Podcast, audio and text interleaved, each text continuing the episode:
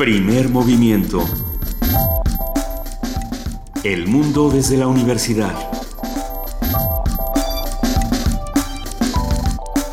Muy buenos días, son las 7 de la mañana con 3 minutos de este jueves 11 de agosto de 2016.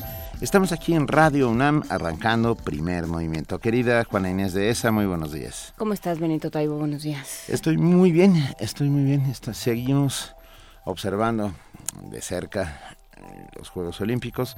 Ayer México sale de la contienda futbolística al perder 1-0 contra Corea del Sur.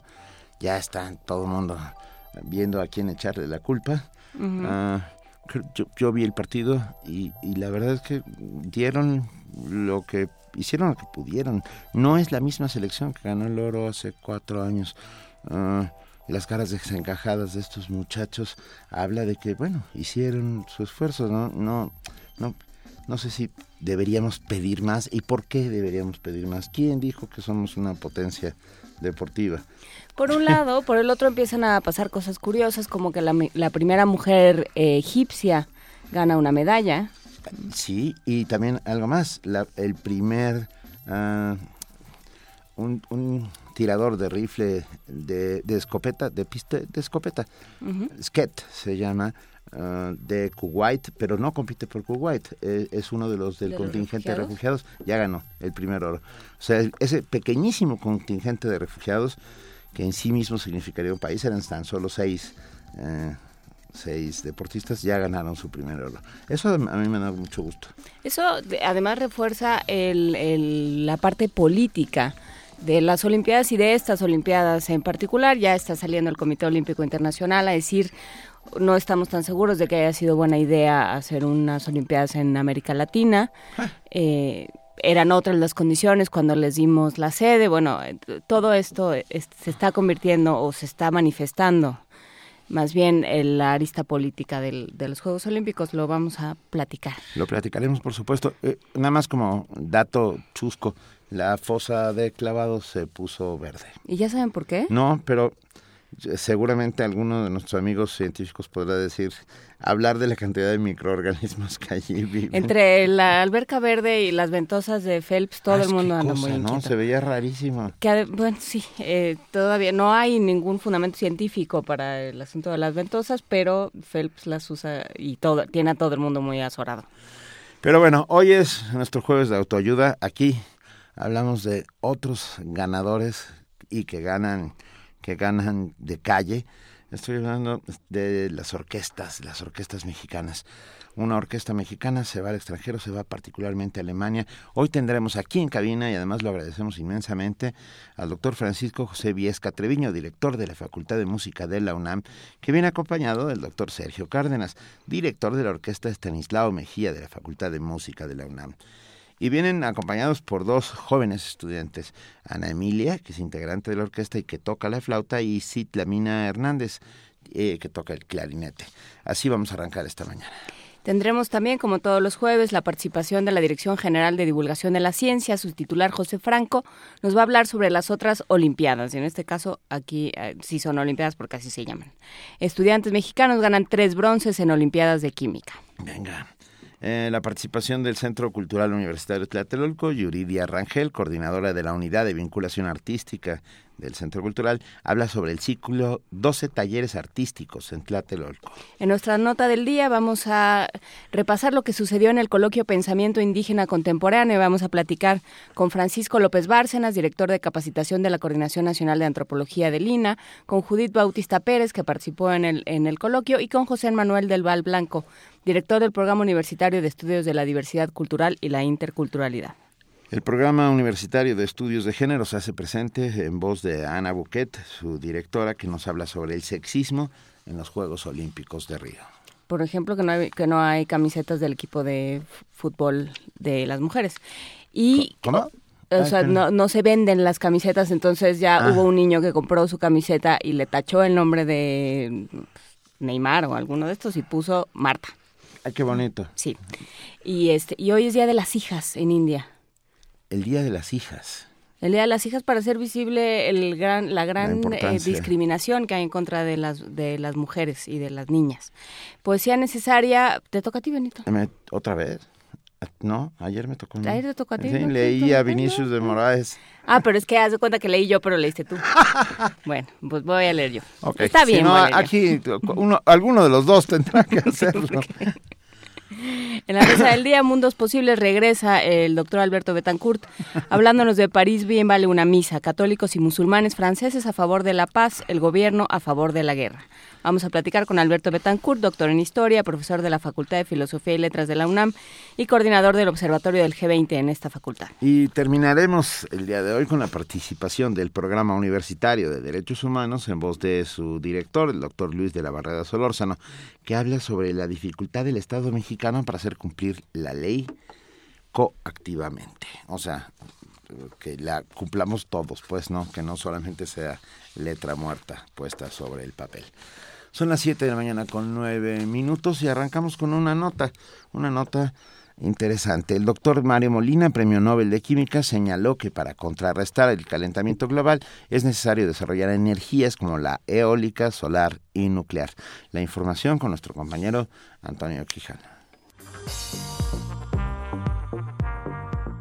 El doctor Mario Molina afirmó que sí es posible reducir las emisiones de dióxido de carbono para contrarrestar el aumento de temperatura en el planeta, al ofrecer una conferencia magistral a cientos de alumnos de 25 universidades del país en el marco de la 32 Reunión Nacional Estudiantil de Ingenieros Químicos en el Auditorio Alfonso Caso en Ciudad Universitaria, el Premio Nobel de Química dijo que se deben instrumentar acciones multilaterales y considerar el desarrollo de energías alternativas como la eólica, solar e incluso nuclear. El costo de tomar todas estas medidas, pues es, el orden, si se hace de una manera inteligente, es nada más del orden del 1 o 2% del Producto Interno Bruto de todo el planeta es mucho dinero, pero está en, unos, en unos cuantos años o décadas, eso ya es parte del ruido del, crecimiento económico. Así es que, de plano, la, respuesta de los economistas expertos en esto es que es un mito el que, el que no se puede hacer. Sí se puede y lo podemos hacer de una manera creativa, tal manera que todos salgamos ganando. El científico universitario dijo que sería catastrófico para el futuro del planeta un aumento en la temperatura global de 5 grados centígrados, pues muchas regiones serían inhabitables. Respecto a la calidad del aire en la Ciudad de México, el doctor Molina afirmó que hacen falta estudios prospectivos sobre la presencia de ozono. Estamos trabajando para que se hagan las cosas que tengan más impacto. Si hay un día exceso de ozono, el parar la circulación al día siguiente no es tan efectivo porque ya pasó el día del exceso. ¿no? Entonces, lo que hay que hacer, en eso estamos trabajando, es poder predecir cuándo va a subir y entonces tomar alguna medida, pero que sea una medida en que todo mundo se favorezca, que los niños, por ejemplo, avisarles para que si efectivamente sube, pues que no salgan a jugar, pero se les, se les avisa. Y no está muy claro que el, que haber tomado medidas muy drásticas haya reducido la circulación en la medida que se esperaba. El Premio Nobel de Química dijo que otro problema ambiental a resolver es el de las partículas suspendidas. Agregó que la corrupción ha evitado un ataque más frontal para revertir la contaminación ambiental. Sin embargo, refirió que este factor está en proceso de cambio. Para Radio UNAM, Antonio Quijano. Primer movimiento. Clásicamente... Universitario. 7 de la mañana, 12 minutos. Javier Ramírez Amaro, gracias. Ya nos explica por qué el agua de la piscina de fosa de clavado se volvió verde. Bueno, en realidad no mucho. O sea, porque sí, lo que, lo que dice el artículo que manda Javier Ramírez Amaro, muchísimas gracias, y que ahorita lo, lo retuiteamos, eh, es que hay, hay algas por, el calor, hay algas, baja la, hay poco viento, hay algas y baja la alcalinidad. Que, pero que no es un peligro para los deportistas. Pero que no es un peligro para los deportistas, pero pues sí, aviéntate. Incluso se pueden hacer una ensalada. pero bueno, no. siguiendo con nuestra, nuestra decisión de, de poner nanas esta, en esta primera semana de clases para que, para que los de nuevo ingreso sientan que no están tan lejos del hogar, vamos a escuchar a ver, Benito, di Nana Lituana. Nana Lituana. Vamos a escuchar una nana, una canción de cuna de Lituania. Adelante.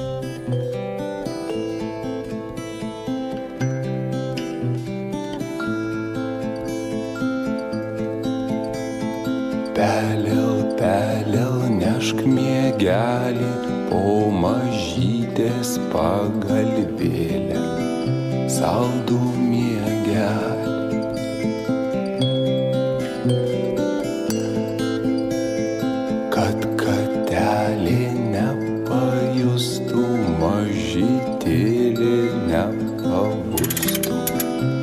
Atsargiai miego.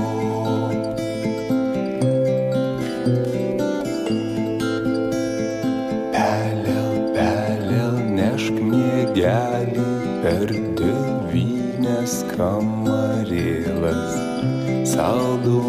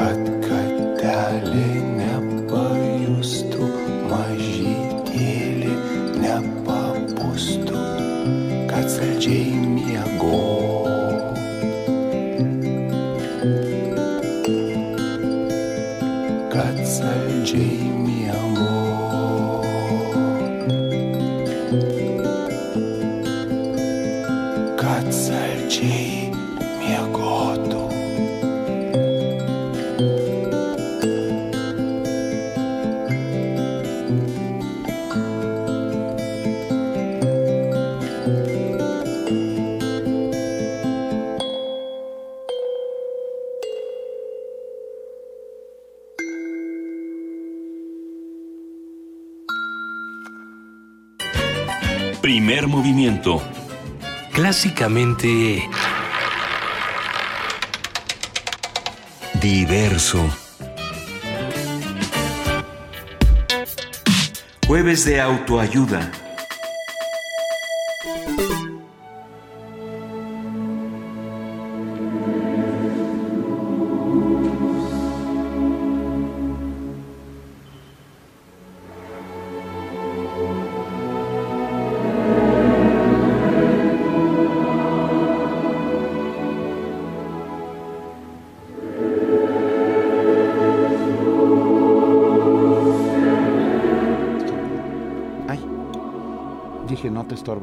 Porque estoy, a ver, ya están nuestros invitados en cabina y les vamos a contar qué está pasando.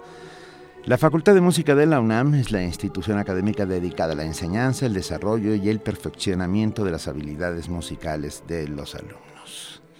Sus egresados poseen los conocimientos necesarios para desenvolverse en los campos de la composición, la interpretación, la investigación, la docencia, la promoción y la difusión de la música. El 25 de febrero de 2015, el Consejo Técnico de la Facultad de Música decidió nombrar a su orquesta sinfónica Estanislao Mejía para honrar la memoria de quien fue fundador eh, de dicha facultad. Esta orquesta sinfónica, Estanislao Mejía, ha pisado diversos escenarios importantes, como la sala Nezahualcóyotl, como en esta grabación que estamos escuchando, donde ha demostrado el talento de sus integrantes y expuesto el nivel de compromiso y entrega que requiere ser parte de un conjunto musical de tal magnitud. Escuchamos un fragmento del Requiem de Verdi, pero bueno, para conversar sobre la preparación que tienen las orquestas y los estudiantes de la UNAM. Y sus planes futuros. Y sus planes futuros, porque ellos nos lo van a decir, pero se van de viaje y van a un lugar muy importante.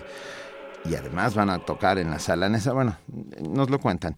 Está esta mañana con nosotros el doctor Francisco José Viesca Treviño, director de la Facultad de Música de la UNAM. Bienvenido, eh, José eh, Francisco José Viesca Treviño. Gracias, Juana. Muchas gracias.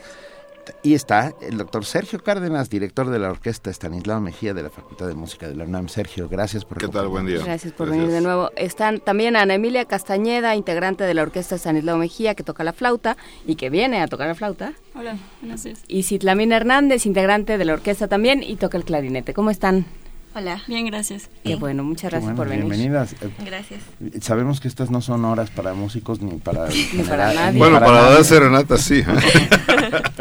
Una serenata tardía o demasiado temprana. Pues mira, ya cuando uno así anda medio enamorado, ya es la hora que siempre quiero dar serenata. Cualquier hora es buena. pues sí. A ver, arranquemos con la Facultad de Música, un sueño largamente acariciado. Largamente acariciado. Que, por fin se convierte en una espléndida, espléndida realidad. Cuéntanos el proceso, por favor, Francisco José Viesca Treviño. Pues eh, eh, el proceso ha sido calificarlo como intenso. Intenso porque nace como facultad, curiosamente, ahí en el 1929, y con un director eh, líder innato, un ente que salió de la realidad más demandante y difícil, Tlaxcalteca, este, llega a la Ciudad de México, estudia en el conservatorio, eh, destaca porque era un agente de gran talento, pero un gran soñador, esa es la verdad.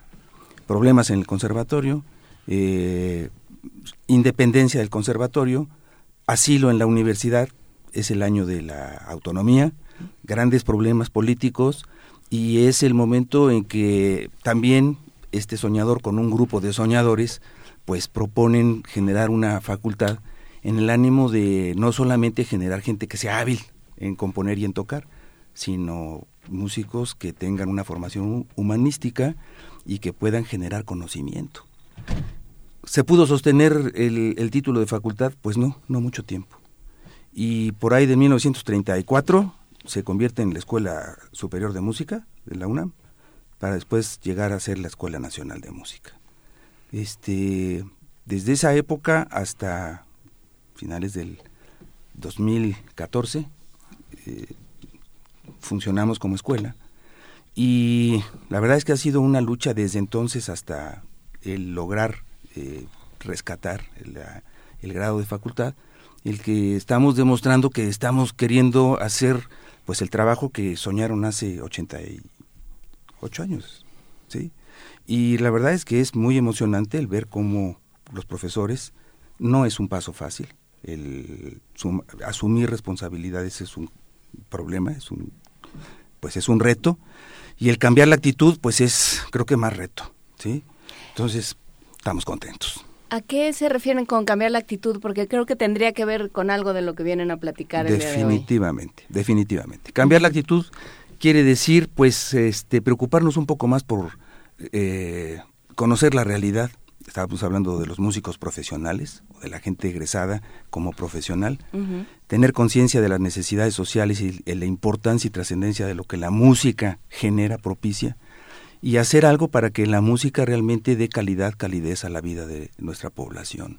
Este, creo que tenemos un compromiso enorme porque este, el, criterio y, esa visión musical que infunden en nuestra sociedad, wow, este, da pesar. Entonces los músicos tenemos que hacer algo por justamente dotar de buena música a la población, formar un criterio y un gusto, pero además de todo generar conocimiento nuevo, porque este, no podemos estar eh, viendo siempre al pasado. Tenemos que usar el pasado para construir el futuro. sin lugar a dudas. Sergio Cárdenas, has dirigido muchas orquestas a lo largo de tu vida, entre ellas la Sinfónica Nacional. Ahí fue donde te conocí. Donde nos conocimos, efectivamente. hace, hace ya Ay, no lo voy 83, 84. hace muchísimos años. y hoy acabamos de ser bautizados. Para exacto. sí. pero de fuego. bueno, yo ya no dije más. ¿eh? Pero hoy estás dirigiendo esta maravillosa orquesta, la orquesta Stanislao Mejía de la facultad, ah, con solo alumnos de esta facultad. Pues estamos muy entusiasmados porque yo debo aquí lo hago con gusto, hacer un reconocimiento al esfuerzo del maestro Viesca por lo que ha estado, digamos, invirtiendo con tenacidad, convicción, ahínco. Yo creo que el compromiso que ha asumido la facultad con la juventud mexicana es un compromiso muy palpable, muy notable. Eh, el hecho de que ahora se presente esa oportunidad de demostrar internacionalmente lo que ha sido ya en los últimos años la contribución de nuestra facultad, pues no, no se puede ignorar de manera alguna el esfuerzo que con el que ha contribuido el maestro Viesca aquí. Que es, que es un- una especie de corolario, culminación de, muchos elementos. O sea, no, no, no nos colgamos en individual las medallas. O sea, todo el mundo ha contribuido a ello, los profesores de instrumento, de música de cámara, todo. Y, y llega un punto en que se manifiesta en la orquesta. Los muchachos ya tienen que demostrar todos esos conocimientos que, ha- que han ido aprendiendo, clases de solfeo de armonía, etcétera, ¿no? Eh, Entonces, estamos pe- pensando aquí en que esta oportunidad de presentarse en un contexto internacional, donde llegan orquestas de muchas partes del mundo, este, con un grupo joven, de edad por medio entre 22 y 24 años, este, y además, eh, dijimos, hurgando en nuestro, en nuestro archivo mm, tan maravilloso de música mexicana, este, da la posibilidad, justo lo que decía el maestro ahorita de generar conocimiento, pues una de las cosas que no se han generado en conocimiento en las orquestas en general es el conocimiento de ese corpus tan maravilloso de la música mexicana de concierto.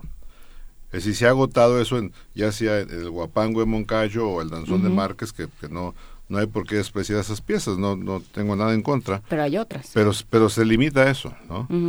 Y, y entre las cosas que estamos ofreciendo ahora en Berlín que se van a tocar este fin de semana en la sala Nezahualcóyotl está la grandiosísima Sinfonía número 4 de Wizard, conocida como Cora porque toma temas musicales de los coras, después de investigaciones musicológicas hechas allá por los años 30, ¿no?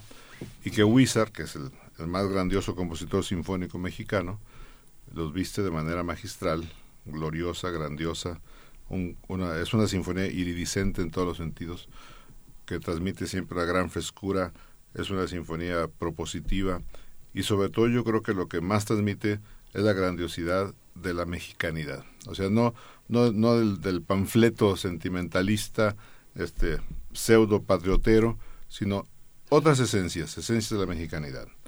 Y ahí yo soy de la convicción que Wizard es de los grandes contribuyentes. No, no hay que olvidar que, que su ejercicio como pedagogo en el- entonces en el Conservatorio Nacional fue maestro de Moncayo, de Blas. Galindo, de Salvador Contreras y demás.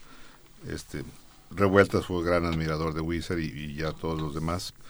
Pero esta sinfonía creo que es la cúspide de toda la composición sinfónica de México y que en los últimos, de cuando se estrenó en el año 42 a la fecha, no ha tenido más de 10 ejecuciones en la historia.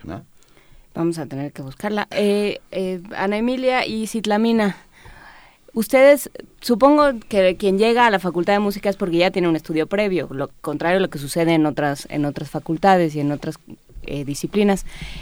¿Se sienten músicos profesionales? Pues yo Ana creo que es un proceso que hemos estado aprendiendo, sobre todo ahorita con la orquesta. Hemos tenido que adquirir de manera muy rápida eh, capacidades que nos hacen eh, cada día ser profesionales. Creo que el ser profesional es algo que debemos hacer todos los días y no esperar a que terminemos la carrera. Entonces creo que es un proceso, pero estamos en eso más que nunca, creo. Citlamina Hernández. Sí, como dice Emilia, y como me lo recuerda todos los días mi maestro de instrumento, ser profesional no significa llegar a tener el título nada más, sino hacer las cosas bien cada día, ¿no? O sea, esforzarte por lo que estés haciendo sea lo mejor que hagas y no, mejor no lo hagas. Entonces yo creo que, que sí, que todo este camino desde que entré a la facultad eh, me ha ayudado personalmente y obviamente profesional a, ser mejor, ¿no? Cada, cada vez y a aspirar más. Creo que te, van cre- te va creando también ambiciones o metas de querer lograr más cosas. Entonces, ha sido bastante bueno. Qué maravilla. ¿Hay antecedentes musicales en las familias de ustedes dos? En la mía no. En la tuya no, Emilia. En la mía la- sí. eh, en la tuya sí. Mi papá quería ser músico cuando era niño, joven, pero él dice que nunca se le dio, entonces no este no no siguió. Pero de ahí mi hermana, tengo una hermana que ya es titulada de la Facultad de Música, igual de clarinete. Ella se tituló creo que hace dos, tres años, dos años. Entonces es, es el antecedente más cercano que tengo. Pero entonces ya son dos clarinetistas en la familia. Sí. Que es curioso, ¿no? Por Pues sí. competir. es curioso, es curioso y, y da gusto. Y Tlamina, eh, le preguntaba yo, tiene unos años aquí viviendo en México, qué tan difícil había sido el choque cultural de vivir sola aquí este, para lograr su sueño. ¿De dónde eres? Yo soy de Oaxaca, de un pueblo que se llama Capulalpan de Méndez. Donde se toca el clarinete y donde se toca... Claro. el- Las por bandas supuesto, famosísimas por de supuesto. Oaxaca, ¿no? Claro, claro, claro. Es mixtecano. No, ahí es Sierra Norte, Es Sierra, Sierra Norte, Juárez. Sierra Ujú. Norte. Oye, ¿y tienen, tienen partituras frente a ellas las dos? Sí. Sí. ¿Y tienen la misma, una tarantela las dos? ¿O, o cada una cada una va a tocar lo suyo? No, tocamos en música de cámara, de hecho, juntas. Pues, sí. ¿se puede? Antes de la sala Nesa, de ir a Berlín, podemos empezar en primer movimiento escuchando parte de la orquesta Estanislao Mejía. Sería bueno que la música hablara. Sí, Entonces, ahora sí que, bueno, ¿no? que hable la música. ¿Qué, qué vamos a escuchar? Vamos a escuchar una tarantela de Saint-Saëns. Es original para flauta, clarinete y piano, pero pues no, no está el piano, pero tocaremos una parte nosotras. Venga, nosotros estaremos encantados de Ah. escuchar eso. Ok. Venga.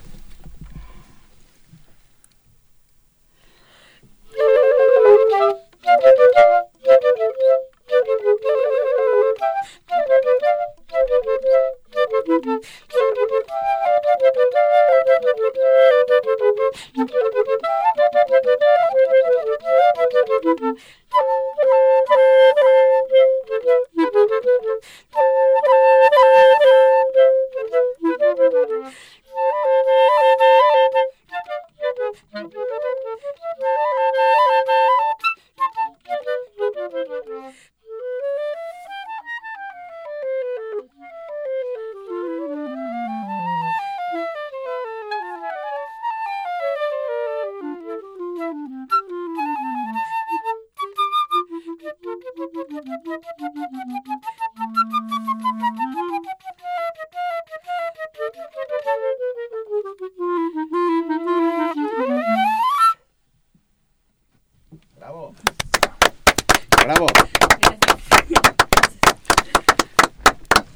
Equivoco, pero o- tengo aquí a dos grandes maestros que me miran con cara de te vamos a reprobar de un momento a otro.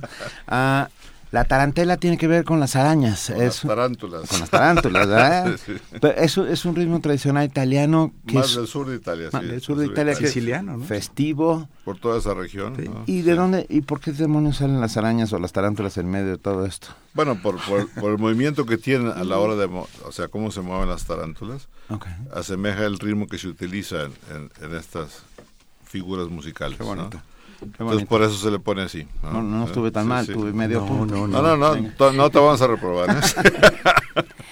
¿Qué papel juegan, eh, ahora que hablamos de las Olimpiadas, hablamos mucho de los de pantalón largo, ¿qué, qué papel juegan los administradores, los, los maestros, los directores en la formación y en la profesionalización de los músicos?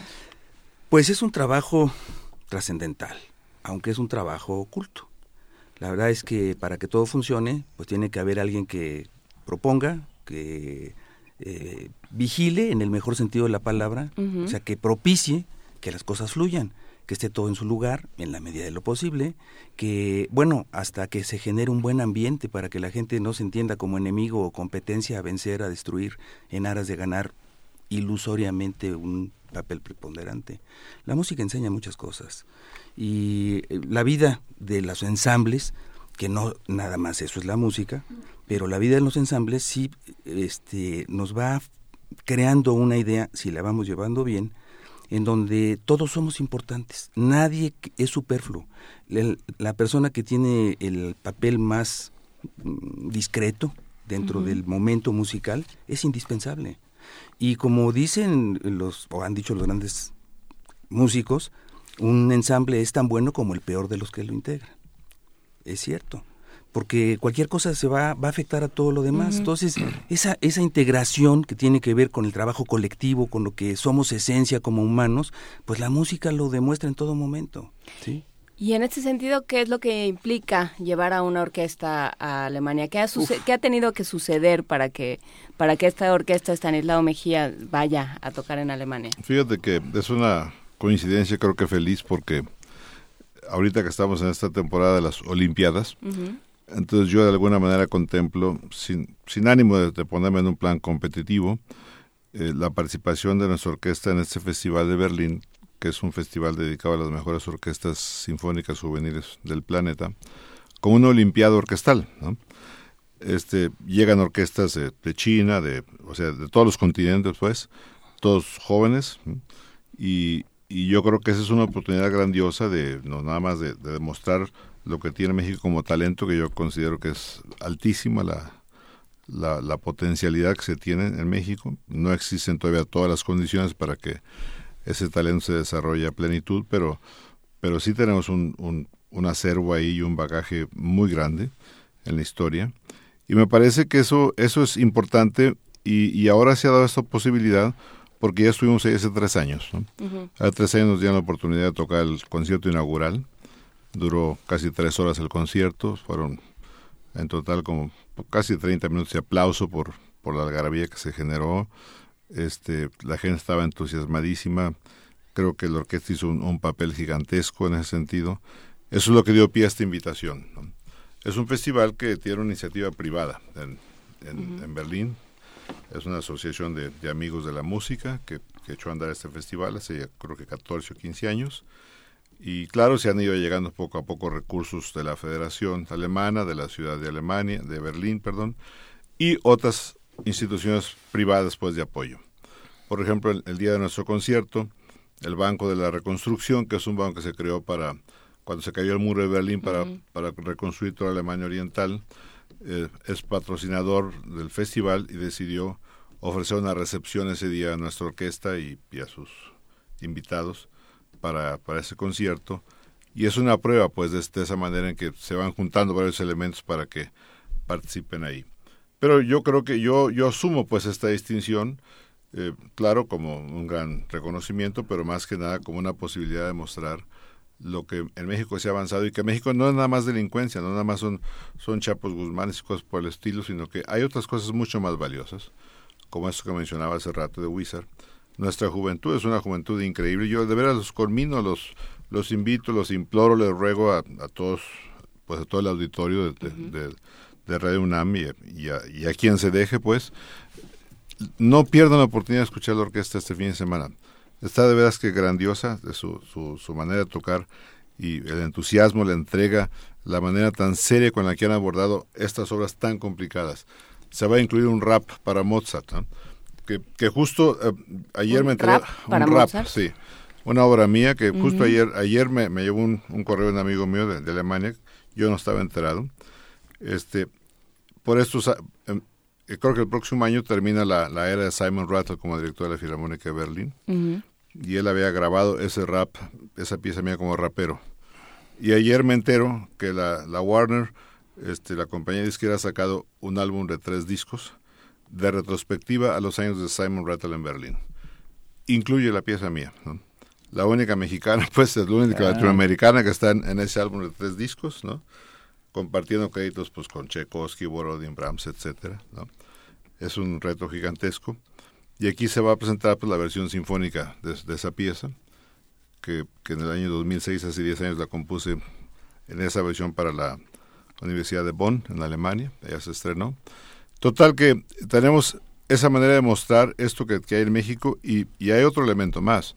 Un producto más de nuestra facultad es el enormísimo tenor mexicano Alan Pingarrón un joven que tendrá 27 años, algo así, sí, más o menos. Uh -huh. Alrededor de... Es, es, es una gloria nacional. Ayer que estuvimos en el ensayo, le comentaba a la orquesta, debemos estar orgullosos de, de, este, de este muchacho que es un tesoro nacional. ¿no? Y hay que cuidarlo, hay que apoyarlo, porque esos talentos son los que tenemos que cuidar. Son los que reflejan la grandeza del talento mexicano. Y, y Alan, que es, es un, un joven invidente con un talento gigantesco. Que lo oímos, lo pudimos oír en la, no, sí creo que en la NESA, eh, con un, con el Elixir de Amor hace poco, ¿no? Ajá. Con la orquesta, con una de las orquestas juveniles. Con la, juvenil, con uh -huh. la Mata. Con la Eduardo Mata, uh -huh. sí, estuvo hace unos meses. Pues esta grabación que uh -huh. se escuchó aquí al principio eh, es de, de, del Requiem de Verdi que presentamos en octubre pasado en la Sala Nesa y él, él cantó como solista, grandiosamente. Entonces va a cantar ahora en este concierto tres áreas de las más conocidas italianas uh -huh. y unas canciones mexicanas en arreglo orquestal. Bueno, el tipo, cuando llegó el primer ensayo, el, el martes, en- allá en la facultad, en la sala Xochipilli, estábamos casi al borde del llanto todos de la, de la emoción de estar con ese privilegio, ¿no? Estar acompañando a una, a una, que dijéramos, una personalidad y una voz tan poderosa por la fuerza de su expresión. Seduce por su fuerza de expresión, por su calidad vocal y una gente sencillísima como ser humano, o sea, íntegro en todos los sentidos. Él también está haciendo que sí con la cabeza, ¿sí? Sí. ¿Cómo No. fue trabajar con él? Mm, una gran responsabilidad, siento yo también, porque él, eh, pues es, él, él- él, como dice el maestro, es, eh, yo considero pues uno de las, de las, gran- de las grandes artistas, de los grandes artistas que hay en México, entonces pensar que está a unos metros de ti cantando y que tienes responsabilidad de tocar bien para para no, no echarle abajo ¿no? lo que lo que esté haciendo porque o sea lo oyes y te tras, te no nada más escuchas a alguien cantando no te transmite muchas cosas o sea la forma en que él lo hace lo hace espléndido o sea, es es, mu- es muy, muy es una de las mejores experiencias escucharlo y tenerlo tan Y cerca. trabajar con él. y trabajar con él sí A ver, eh, los dos conciertos que sucederán sábado y domingo en la sala... Viernes y domingo. Perdón, viernes y domingo en la sala Nesa es lo que se presentará en, En Berlín. Berlín, el programa íntegro de Berlín. Podemos saber qué va a suceder. Eh, Francisco Viesca, director de la Facultad de Música de la UNAM. ¿Tenemos por ahí el programa? Tenemos el programa. Sí. Vamos a empezar con el, eh, el, el himno que eh, compusieron para el festival. Y Sí, sí, por favor. No, no, no.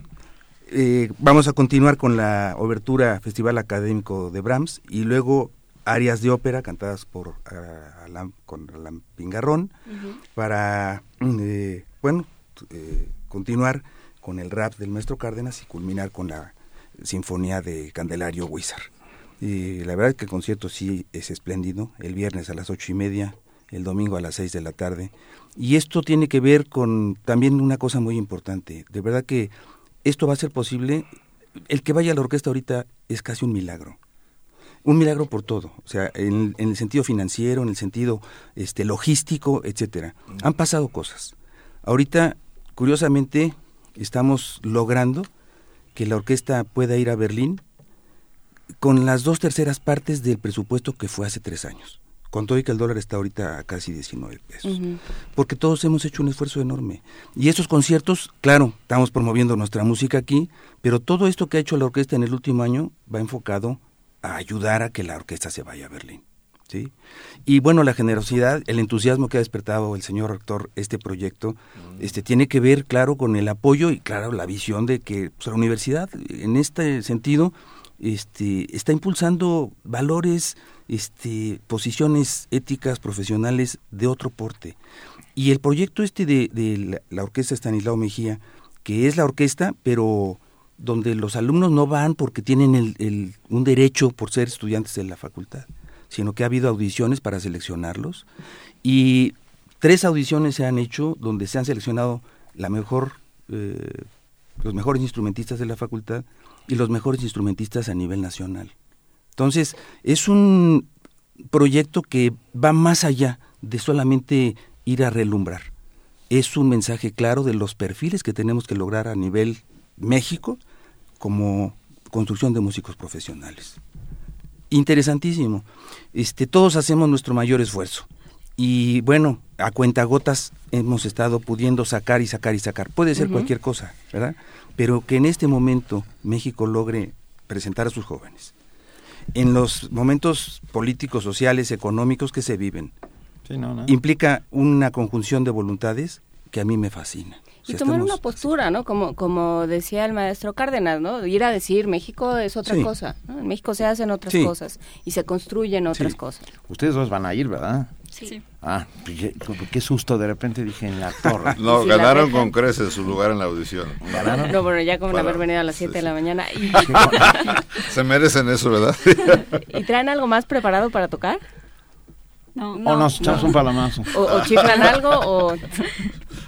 no pues quieres tocar algo tú Mm, no, yo no traigo nada. no no tenemos más preparado No trae nada y, na- y nada de Es que nos habían dicho que nada más un minuto y no pueden tocar más. algo, algo cortitititito. Ah, toca el solo de Wizard o algo así No, te. Un danzón Mm, de memoria. A ver si. Sí, a- ahorita nada más tendría que armar el otro clarín porque este es clarín la. Ah, claro, bueno, parece que sí. Es, es No multi, multiinstrumentista. Nos hemos quedado... Entre el clarín y el clarín la. La- ¿Se Eh. nota por los zapatitos rosas o cómo? Sí. No, El clarín y la El tamaño. clarina. El tamaño es más grande y la. Ah, o sea, el- ¿le, le el haces color. un aumento o No, le- son dos instrumentos, el clarinete en si bemol y clarinete en la. Es más común el clarinete en si bemol, entonces todo lo, la mayoría de las cosas que toco o que me sé yo de memoria, o Ajá. solas las tengo en si bemol. Este, es- este clarinete es para la orquesta nada más casi, Me- y o no. pocas obras que están escritas así. Y nos preguntan en redes por Estanislao, de- por, no, no, No. no, Estanislao Mejía, Celestino por, por Celestino Huizar. sí. Candelario. Candelario, Bueno, no, ¿ves? estamos. Están a punto de ser reprobados. ¿eh? Candelario Huizar. Candelario Huizar, un compositor nacido en Jerez, Ujú. Zacatecas. Que tiene- tiene el agua en 1873. Jerez, ¿eh? Igual que- sí, algo López Velarde. López Sí. López Velarde Velarde, exactamente. Algo tiene el agua en Jerez. Sí, sí. Y no es verde como la de las fosa olímpica. Perdón. Jerez, Jerez, este, Zacatecas, Ujú. un pueblito delicioso, muy, muy pintoresco, muy bonito. Eh, participa en las bandas de música de la región. De ahí de, ahí de Jerez es, es- es lo que se conoce como la tambora. Creo que ahí es el origen del- de ese grupo musical que además este, es muy popular en Estados Unidos. Candelario Wizard inicia su formación casi autodidacta en las bandas de- del pueblo. Después emigra a la ciudad de Zacatecas, se enrola en el ejército, participa en la toma de Zacatecas en el contexto de la revolución. Llega a la Ciudad de México y entra al conservatorio a los 34 años de edad, creo. O sea, Ah, empezó a estudiar ya de manera formal. Es un talento increíble. Candelario Wizard, después de sus estudios, es contratado para ser profesor en el conservatorio, estudia corno francés, ingresa a la Sinfónica Nacional como cornista, tocaba el último corno de la sección, el cuarto corno, y trabajaba como bibliotecario de la Sinfónica Nacional. Y a la par de eso, pues eh, se ponía a escribir. Tiene las cuatro más grandiosas sinfonías del repertorio sinfónico mexicano. Eh, le dio un ataque de, de hemiplegia, estuvo los últimos creo que 14 años, no sé cuánto, pues con, con parálisis en medio cuerpo, ¿no? Este, por fortuna ya esta sinfonía las, las había escrito antes, o sea, la 42 se estrenó por la Sinfónica de México entonces, dirigida en su estreno mundial por Dimitri Mitropoulos, que era a la sazón el director de la Boston Symphony y que estuvo de, de huésped aquí en, en México. Es un director muy famoso, hay concursos de dirección orquestal con el nombre de él, pues, en, en su memoria. O sea, no, no ha sido cualquiera, pues, el Candelario Wizard. Fue admiradísimo por todos los, los grandes, incluso Chávez, a pesar de la envidia que le tenía, según dicen, eso no se puede documentar, pero Revueltas, Chávez, este, sus alumnos famosísimos, Moncayo, Galindo, Contreras, Daniel Ayala, etcétera. Y a los posteriores, Maduro Enríquez era un tremendo admirador de Candelario Wizard, fallece en 1970 y como, como decíamos, este es parte de, de una cierta desgracia nacional que, que no se reconozca nuestra música. Hay un, hay un cierto malinchismo en ese sentido, o rechazo por ser mexicano, no, nunca he entendido por qué razón. Y yo creo que parte de la generación de conocimientos que tiene que dar, como ya lo mencionó el maestro Viesca, es que tenemos que rescatar nuestra música. Hay unos, unos acervos increíbles desde la colonia, toda la música del virreinato. Este, yo, yo tuve el- el- la oportunidad de ser el primero en, en acceder a los archivos de la Catedral de Oaxaca en el año 83 y según me decía el, el, el, el- el enviado del, obispo de Oaxaca en aquel entonces, nadie había accedido a esos archivos desde que terminó la guerra de independencia. ¿no? Estaban, estaban vedados para todo el mundo. Y ahí están pues, obras de Sumaya, de Jerusalén, de todos los grandes compositores del, de la época del virreinato.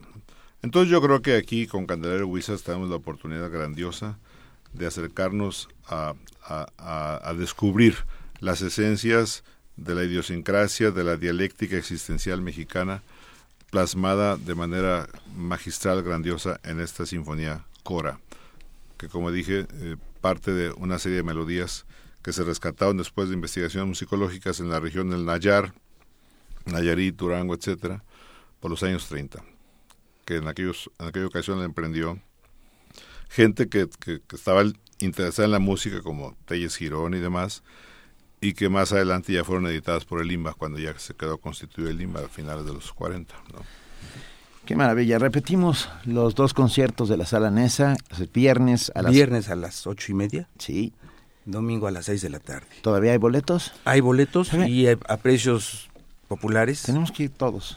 Sí, Sí, sí, 120, por favor. 90, 60 120 pesos. no, 120 pesos, 90 y 60 pesos. Sí, y claro, tengan conciencia que cada centavo que recabemos de estos conciertos se van a aplicar para hacer realidad el sueño. Ah, pues, pues con más razón, pues ahí estaremos y para que se vayan antojando un poco vamos a escuchar un, un fragmento de Cora de la Sinfonía 4 de C- Candelario, Candelario Huizar. Pero no sin antes agradecer enormemente a Ana Emilia Castañeda y a Ciclamina Hernández, flautista y clarinetista respectivamente de la orquesta de la orquesta Estanislao Mejía y por supuesto al maestro del doctor Sergio Cárdenas, director de la orquesta, y al doctor Francisco Viesca Treviño, director de la facultad. Eh, nos da mucho orgullo pertenecer a la Universidad A la Nacional UNAM, de efectivamente. Un compromiso con la comunidad social a fondo. Sin lugar a dudas, es un absoluto orgullo. Ah, Mil gracias por estar esta mañana. Nos vamos con Candelario Huizar. Estuve a punto de decir Celestino por segunda vez. Gracias.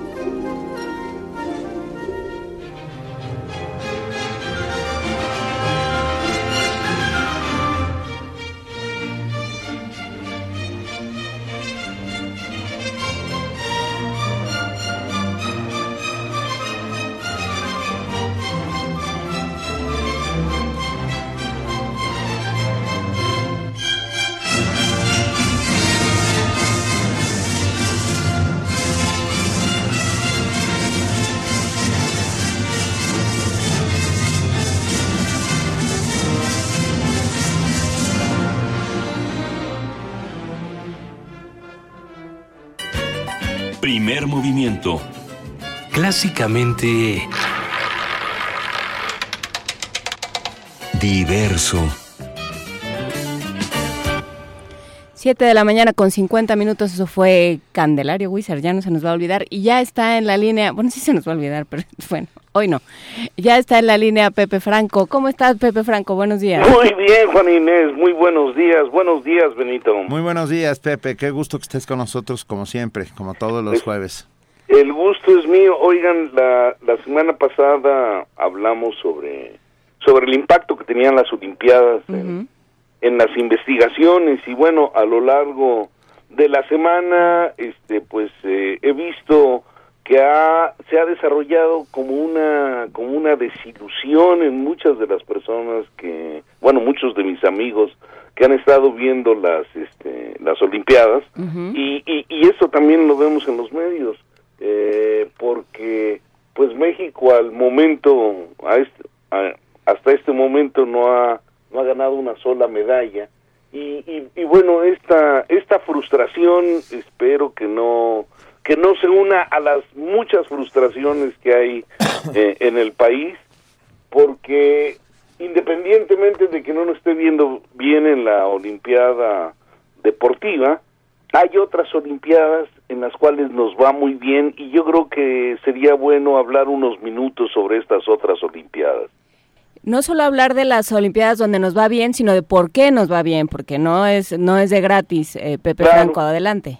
Tienes toda la razón, Juan Inés. No, o sea, no es de gratis, no es de que, pum, de repente, este, ah, por alguna razón mágica ganamos. Hay, hay, hay olimpiadas de, de química, de geografía, de historia, de biología, de física, de matemáticas, de astronomía, y todas estas olimpiadas tienen versiones tanto nacionales como regionales, o sea, cada una o la mayor parte de ellas tienen versiones iberoamericanas y además hay una versión mundial, una versión internacional.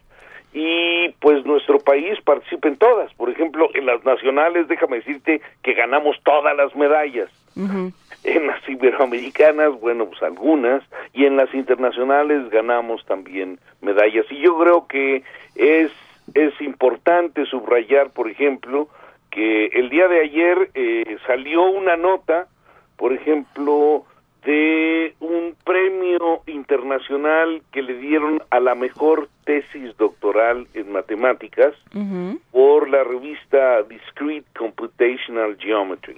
Y se la dieron a un joven mexicano que hizo su tesis eh, en matemáticas en la UNAM, en el campo Jurquillas, y este chico ahora está trabajando como postdoc en Israel. Entonces, pues esto que prácticamente no trasciende es una noticia que nos debe que nos debe de alegrar. Eh, por otro lado, acaba de realizarse la Olimpiada Internacional de Química en donde nuestros jóvenes ganaron tres medallas de bronce. eh, acaba también de, de, de realizarse no hace mucho tiempo la Olimpiada Europea de Matemáticas en donde las chicas que participaron en la Olimpiada Europea somos de México y, bueno, la, la, Olimpiada Europea es para países europeos, pero invitaron a México. Y en esa Olimpiada Europea de Matemáticas las chicas ganaron dos medallas de oro y una de plata. No, bueno. Eh, no, pues muy bien, ¿no? Y, y, y en la Olimpiada Internacional de, de, de, Matemáticas, que fue no hace mucho, uh -huh. este, se ganaron cuatro medallas de plata, una de bronce y una mención honorífica. Y como bien dijo Juan Inés, pues todas estas medallas se dan porque en México hay mucho talento y, y también hay talento para el deporte. Eh, en el caso de las Olimpiadas eh, de, áreas científicas, pues tanto la Academia Mexicana de Ciencias como eh, la, la, este, la Sociedad Mexicana de Física, la Sociedad Mexicana de Matemáticas y algunos grupos de astronomía se han dado a la labor de organizar este pues concursos estatales y, y luego nacionales y, y, han guiado a los chavos. Hay, hay, hay grupos, sobre todo el que conozco, los que conozco muy bien son los de la Academia Mexicana de Ciencias, que trabajan pues eh, prácticamente, eh, no todo el año, pero pero sí una fracción muy muy importante del año para preparar a los chicos y por supuesto digo el esfuerzo uh -huh. personal de los de los jóvenes que participan y el esfuerzo de las familias de estos jóvenes son los que hacen que, que México sea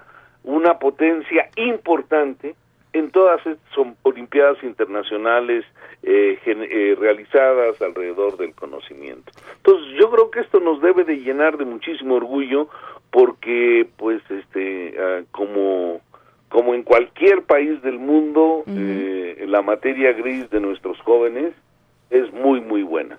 No, y, y, pasa mucho más que por el que por el talento, yo te diría, eh, Pepe, mucho más que por el talento, que, que lo hay sin duda, La pasa por el, el trabajo. Sí, o sea, Borges diría esto es 1% inspiración y 99% transpiración. O sea, tiene ah, uno que estar eh, poniéndose bueno, a trabajar para razón, hacerlo. Este, eh, el trabajo, la pasión, o sea, yo uh -huh. digo, para que, para que un joven de, de, de 15 años o de 17, 18 años le dedique tantas horas de trabajo a, a, un área de conocimiento, pues es porque, porque tiene pasión por ese conocimiento, porque encuentra un valor importante en ese conocimiento. Entonces hay pasión y hay muchísimo trabajo. Y nos da mucho gusto y de verdad sí nos enorgullece, sin lugar a dudas. Ahí, ahí es donde podemos ganar medallas. Sus impuestos trabajando, pero Me trabajan, aquí sí sin, están sin sus lugar impuestos trabajando, no este no no tratando de que los atletas salgan adelante con esfuerzos que son casi casi individuales. ¿no? O sea, tienen que ser esfuerzos colectivos.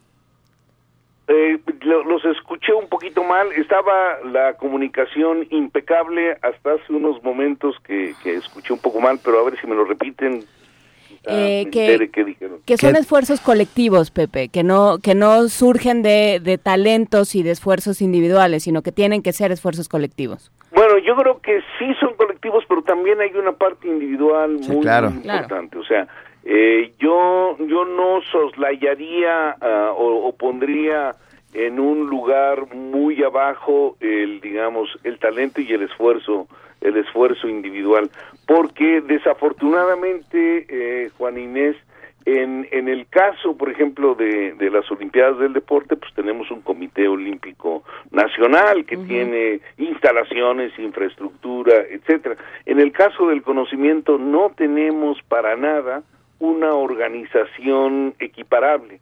En el caso del conocimiento, eh, pues son las eh, la Academia Mexicana de Ciencias es una asociación civil, pues que no tiene grandes recursos, la Sociedad Mexicana de Física o la Sociedad eh, Mexicana de Matemáticas, pues tampoco tampoco tienen muchos recursos, viven de los recursos eh, de sus agremiados y de recursos que les transfieren, por ejemplo, CONACID o algunas organizaciones. Y pues, eh, digo, si bien es, son organizaciones que dan apoyo, eh, son organizaciones con recursos muchísimo más modestos que los que tiene este otras otras organizaciones. Entonces sí, hay las dos componentes, yo sí subrayaría que existen las dos componentes. Trabajo de equipo efectivamente, pero el trabajo individual es quizá eh, un trabajo un trabajo este fundamental y, subrayaría también el, la participación, el trabajo, el, este, eh, la entrega de las familias de los jóvenes en el caso de las Olimpiadas del Conocimiento, porque pues una fracción de los gastos de, que, que, se tienen para que estos jóvenes se preparen y vayan, pues también viene de las familias, ¿eh? las familias en este caso aportan bastante. Pues sí, en efecto. Muchísimas gracias, Pepe Franco. Muchísimas gracias por estar con nosotros esta mañana y vamos a seguir viendo no solo las, los Juegos Olímpicos eh, que suceden ahora en Río, sino, por supuesto, lo que sucede con nuestros con nuestros competidores Con mexicanos, nuestros atletas de la cabeza. con nuestros atletas de la cabeza. Me parece muy bien. Muy bien. Un abrazo, Con Pepe. La tabla del 7. A ver, A, a ver, a ver. 7 por 9. 63. Perfecto. Oigan, les mando un abrazotote, jóvenes. Gracias, Pepe Franco. Un abrazo. Primer movimiento. Clásicamente... Universitario.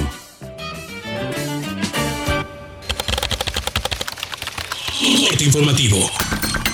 La UNAM. Rafael Navarro, investigador del Instituto de Ciencias Nucleares de la UNAM y colaborador de la NASA, participó en la elaboración del sistema de análisis de muestra Marte, el cual permite al robot Curiosity analizar muestras del planeta rojo y enviar resultados a la Tierra. aprobó una nueva extensión de la misión, que sería la segunda misión extendida, que va a empezar a correr desde octubre. Por dos años vamos a seguir operando a Curiosity. En función de los logros que alcancemos, que se cumplan los objetivos y que la salud del Curiosity esté bien, vamos a poder continuar. René Jiménez Ornelas, académico del Instituto de Investigaciones Sociales del UNAM, aseguró que la corrupción e impunidad alimentan la inseguridad que se vive en México. Agregó que junto con el miedo forman la ecuación de la violencia. Nacional. Los efectos del huracán Earl suman hasta el momento 52 personas muertas en cuatro estados, 37 en Puebla, 3 en Veracruz, uno en Hidalgo y uno más en Morelos. Los trabajos de limpieza y remoción de escombros continúan en las zonas afectadas. El PRD acordó con la CENTE iniciar a partir del lunes una mesa de trabajo legislativa para buscar adecuaciones a la reforma educativa. Habla Alejandra Barrales, presidenta del Sol Azteca. Hemos dicho que no se trata de desconocer la, la, reforma constitucional, la reforma educativa, se requieren además mayorías especiales, pero sí entendemos que hay posibilidades de algunas modificaciones y eso es lo que queremos construir con los maestros. Por su parte, Víctor Manuel Zavala, líder de la sección 18 de la CENTE, rechazó la solicitud de algunos empresarios para que la autoridad utilice la fuerza pública en contra del magisterio disidente. No todos los empresarios tienen la misma concepción y como lo hemos manifestado, quien tiene en todo caso la llave del candado que puso es el gobierno. Estamos esperando la solución del conflicto por parte del gobierno. Luis Ángel Bravo, fiscal general de Veracruz, informó la detención de Manuel Escalona, alias El Cachorro, jefe de plaza del grupo delictivo de los Zetas. El funcionario reveló que el detenido está vinculado con el asesinato de la reportera Anabel Flores el pasado 8 de febrero. Se detuvo en la ciudad de Orizaba a la persona de nombre Manuel N., alias El Cachorro, identificado como jefe de plaza del grupo delincuencial autodenominado Los Zetas. Bandana Shiva, Premio Nobel Alternativo 1993, advirtió los riesgos que conlleva el acuerdo de asociación transpacífico ante integrantes de la Cámara de Senadores. Aseguró que este instrumento protege a las transnacionales en la producción de transgénicos, lo que arruinaría la economía campesina. Los dos grandes cambios que fueron hechos en el texto de la OMS de lo que Monsanto había querido es que nosotros pudimos excepciones precisamente a la patentabilidad que las plantas y los animales, así como los procesos biológicos, pueden estar exentos en el derecho nacional de patentabilidad, porque no son invenciones del ser humano, ¿sí? Monsanto puede poner un toxigénico en la semilla, pero la semilla no es fabricada por Monsanto. Economía y finanzas. Luis Videgaray, secretario de Hacienda, afirmó que la apertura del mercado de las gasolinas podría adelantarse a 2017. Internacional. Donald Trump, candidato republicano a la presidencia de Estados Unidos, afirmó que Barack Obama es el fundador del Estado Islámico y la demócrata Hillary Clinton su cofundadora. La prensa es casi tan deshonesta como la deshonesta Hillary Clinton. Lo digo en serio. Avi de Bonafini, presidenta de la organización Madres de la Plaza de Mayo, reiteró que pese a las acusaciones del gobierno argentino en su contra, no renunciará a su derecho a la protesta. Nos pasó lo peor, ya no, peor que lo que nos pasó no nos puede pasar. No tengo miedo de ir presa, no le tengo miedo a la cárcel, y no le tengo miedo a los que me quieren poner presa tampoco. Porque yo voy a seguir ejerciendo mi derecho como ciudadana que tengo a hacer la protesta que tengo ganas de hacer. Rusia anunció una tregua diaria de tres horas a partir de este jueves en Alepo, Siria. El objetivo es permitir que llegue ayuda humanitaria a la zona. Habla Sergei Rudskoy, ministro de Defensa ruso. Apoyamos la propuesta de la ONU de organizar una supervisión conjunta de la entrega de ayuda humanitaria a Alepo. Nuestros militares continúan trabajando en ello junto con representantes de la ONU y nuestros colegas estadounidenses. Hasta aquí el corte, en una hora más información. Radio UNAM, clásicamente informativa. Primer movimiento. Clásicamente... Incluyente. De las vistas de Salvador Toscano a la época de oro. De la nueva ola a lo experimental. A lo experimental. Del celuloide a la era digital. Filmoteca UNAM. 55 años de preservar la memoria fílmica. Acervo y restauración, hemeroteca, banco de imágenes, producción, cine en línea, talleres.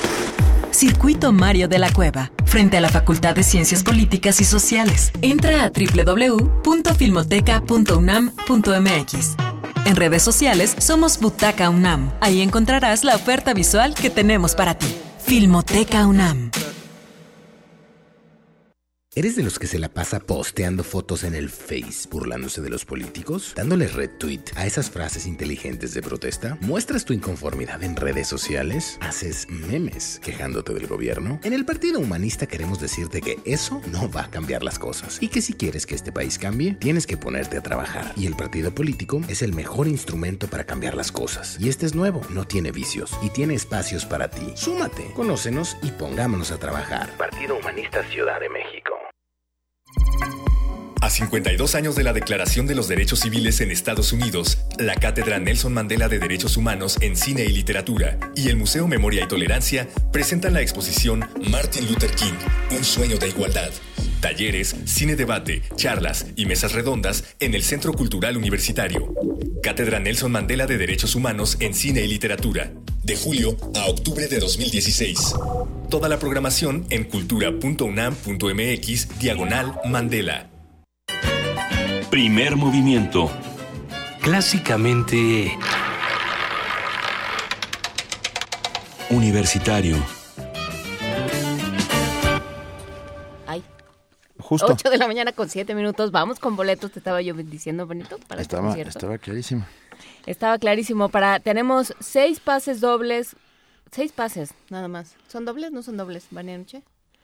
Sí, seis pases dobles para, para el viernes a las ocho y media que vamos a regalar por el muro de Facebook con su nombre y el hashtag Orquesta Estanislao Mejía. Con su nombre completo, por favor. Con su nombre completo, por favor. Y seis pases que vamos a regalar por teléfono para el domingo a las seis de la tarde. Viernes ocho y media de la noche, domingo seis de la tarde. Viernes por Facebook, domingo por teléfono. Vamos a regalar estos pases. Hay que recogerlos una hora antes en la mesa de Relaciones Públicas de Radio UNAM, que va a estar afuera de la sala Nezahualcóyotl este, este viernes y domingo. 55 36 43 39. Márquenos al 55 36 43 39 y aquí eh, a los seis primeros que nos llamen y pidan sus boletos, pero si pueden cooperar en algo para que la orquesta se vaya a ver, aparte de tener los pases regalados, si se puede de alguna manera cooperar para que la orquesta vaya a Berlín, de verdad creo que es un esfuerzo que vale la que pena. vale la pues pena, sí, pero pues, por eh, supuesto. o sea, si vieron, vean las fotos y vean a, a la flautista y a la clarinetista que vinieron. Son maravillosas. El entusiasmo y el cariño que lo hicieron. Acaba de pasar en los Juegos Olímpicos de Río la, la arquera Alejandra Barajas a los cuartos de final después de haber vencido ah, por tres sets a la arquera de la India. O sea que ahí hay, hay alguna posibilidad. Por lo pronto vamos a una nota. Esta semana en la Facultad de Ciencias Políticas y Sociales iniciaron la clase para la primera generación de la licenciatura en antropología. ¿Te acuerdas cuando antes, cuando antropología solo se estudiaba en el INA? Ah, eh, me acuerdo En la ENA, más Ah, bien. En la ENA. Bueno, pues ya se estudia también en, en Ciudad Universitaria. Nuestra compañera Dulce García nos tiene la información. Se encarga de estudiar la realidad del ser humano y para ello se vale de otras disciplinas, es decir, utiliza conceptos y técnicas que abarcan la evolución, la sociología, la cultura y la etnología, entre otras especialidades. Estamos hablando de la antropología, ciencia que este año se suma a la oferta educativa de la UNAM como una licenciatura. La primera generación de estudiantes ya se encuentra en clases. El doctor Alfredo López Austin fue el encargado de darles la bienvenida a la UNAM. Quiero darles la bienvenida a la universidad con todo el júbilo de arrancar, dar la- el banderazo de arranque de esta licenciatura por la que tanta gente luchó para tenerla al fin y ustedes son los primeros que ingresan a ella.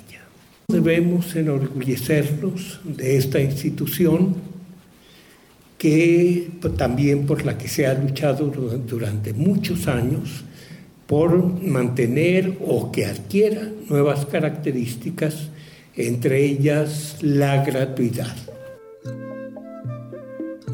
La carrera de antropología contribuye a la formación de profesionales con una perspectiva integral y capacidad para generar conocimiento sobre las sociedades y culturas del presente y del pasado, con vocación para establecer el diálogo y el trabajo interdisciplinario a través de un enfoque crítico y humanista. En este sentido, López Austin señaló que en nuestro país se marcan muchas diferencias entre las personas, lo que podría solucionarse con las aportaciones de esta ciencia.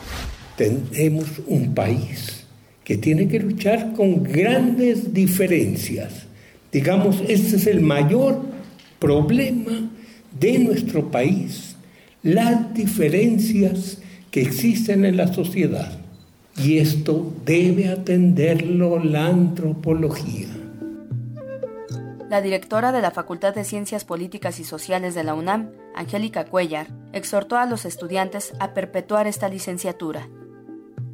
Que no nos roben la alegría de hoy y que la podamos prolongar a lo largo de los cursos, no solamente la carrera de antropología, sino el inicio de los cursos de todas las carreras de esta linda Facultad de Ciencias Políticas y Sociales.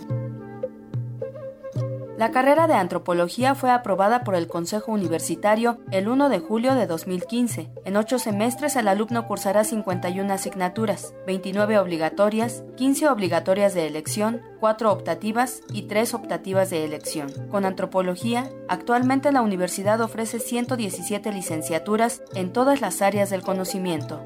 Para Radio UNAM, Dulce García.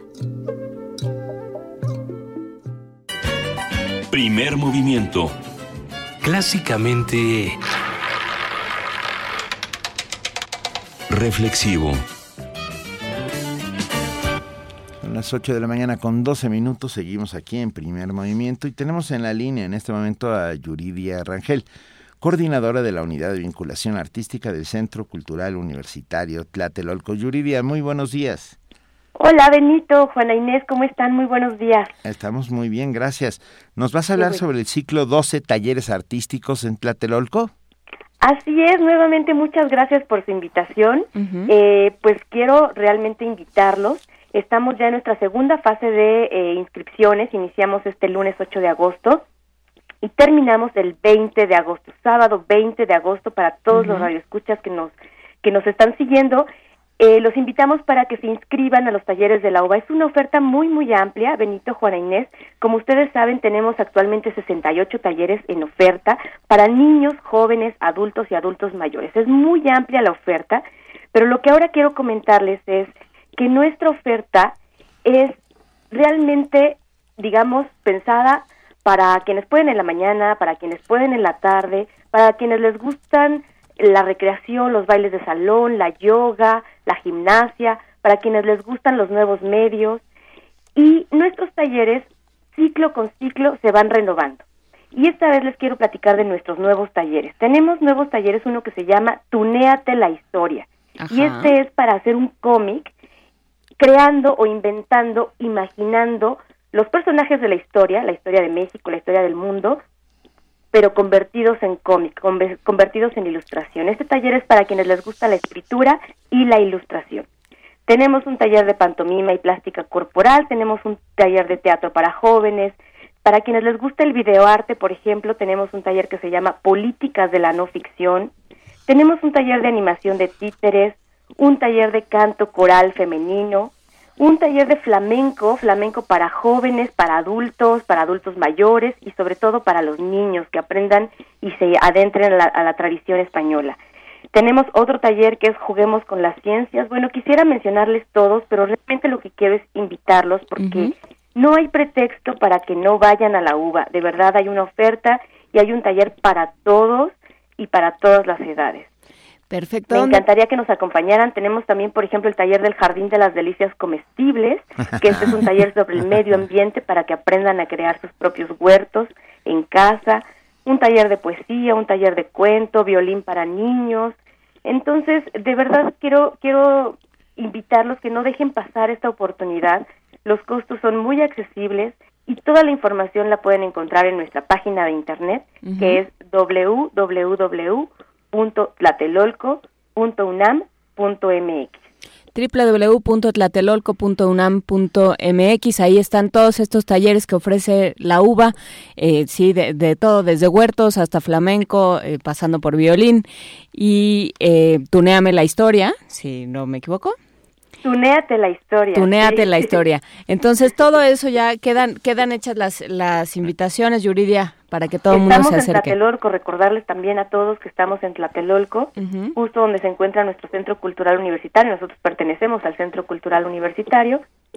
Y pues les comentaba, las inscripciones están abiertas desde el lunes, desde este uh -huh. lunes 8 de agosto y cerramos el sábado 20 de agosto. Estamos en un horario de 9 de la mañana a 7 de la noche. Bueno, y para tener toda la información tenemos una página web, Yuridia. Sí, es, eh, la voy a repetir, Por es www.tlatelolco.unam.mx. Ahí pueden encontrar toda la oferta, la pueden encontrar por rubros, para niños, para jóvenes, para adultos, o bien por temas específicos, si les gusta la recreación, las artes plásticas, si les gusta eh, los nuevos medios, en fin, podrán encontrar lo que a cada quien le guste. Perfecto, muchísimas gracias, gracias, Yuridia Rangel y gracias, gracias por invitarnos a, a, estos 12 talleres. Los esperamos. Muchas gracias. Un abrazo. Un abrazo, hasta luego. Y vale, hasta luego. Primer movimiento. Clásicamente... Incluyente. Nota del día. Los días 9 y 10 de agosto se celebró el coloquio Pensamiento Indígena Contemporáneo en el Centro Cultural Tlatelolco de la Universidad Nacional Autónoma de México. Treinta intelectuales de 18 pueblos indígenas de México se reunieron para analizar las características del pensamiento indígena nacional y desde qué puntos de vista se está elaborando este pensamiento. El coloquio sirvió como plataforma para hacer una revisión a la situación social desde la óptica de los pueblos originarios y cómo estos se relacionan y desarrollan en un entorno que los sigue sometiendo estándares globales que deciden su presente y su futuro. Esta mañana haremos un análisis de lo que sucedió en el coloquio, lo que se dijo, lo que faltó por decir y lo que revelan ejercicios como este del Estado, en el que se encuentra la salud de los pueblos indígenas en México, la salud eh, antropológica, la salud social, la salud ah, económica, económica política. de estos de estos pueblos. Y para ello nos acompañan Francisco López Bárcenas, director de capacitación de la Coordinación Nacional de Antropología de Lina. Francisco, muchas gracias. Muchísimas gracias a ustedes. Un placer. Está también con nosotros eh, Judith Bautista Pérez. Hola, Judith. Eh, Estuviste presente en el, en el coloquio, ¿no? Así es, buenos días. Hola, Judith, estuviste, participaste en el coloquio. Sí, estuvimos eh, como en la conversación a la que fuimos invitadas. Bueno, muchísimas gracias. Y también tenemos en la línea a José Manuel del Val Blanco, director del Programa Universitario de Estudios de la Diversidad Cultural y la Interculturalidad. Muy buenos días, José Manuel. Buenos días, ¿cómo están ustedes? Lamento que se escuche tan mal. Eh, se escucha golpeado y cortado. Ah, pero nosotros te escuchamos bien. Ah, bueno. O sea que ahí, ahí vamos. A ver, ¿por, ¿por dónde empezamos? ¿Qué se dijo en el coloquio? Ah, bueno, eh, realmente me permite. los eh, pensadores e intelectuales indígenas que estaban ahí, eh, y líderes, en fin, eh, plantearon muchas cosas, ¿no? Muchas cosas de enorme importancia, ¿no? Eh, yo creo que eh, ellos son los que tienen más eh, que hablar. Y para mí lo esencial de esta reunión fue esto, que ya es un momento en que se reúnen ellos y empiezan a plantear una serie de cosas y, y plantear el análisis que están haciendo de la realidad, de su propia realidad, de la realidad de México, ¿no? Y de las circunstancias que están enfrentando de manera concreta, ¿no? Y además con una reflexión muy elaborada, por supuesto, en torno a la realidad del mundo contemporáneo, a la realidad del mundo, ¿no? Y al, al, al, carácter un poco permanente, mente contemporáneo que han tenido los pueblos, ¿no? Lo que pasa que su permanente contemporaneidad ha, ha estado caracterizada por el colonialismo que no salte, que no cede, que no a partir de, de, 500 años sigue reiterándose esta circunstancia, ¿no?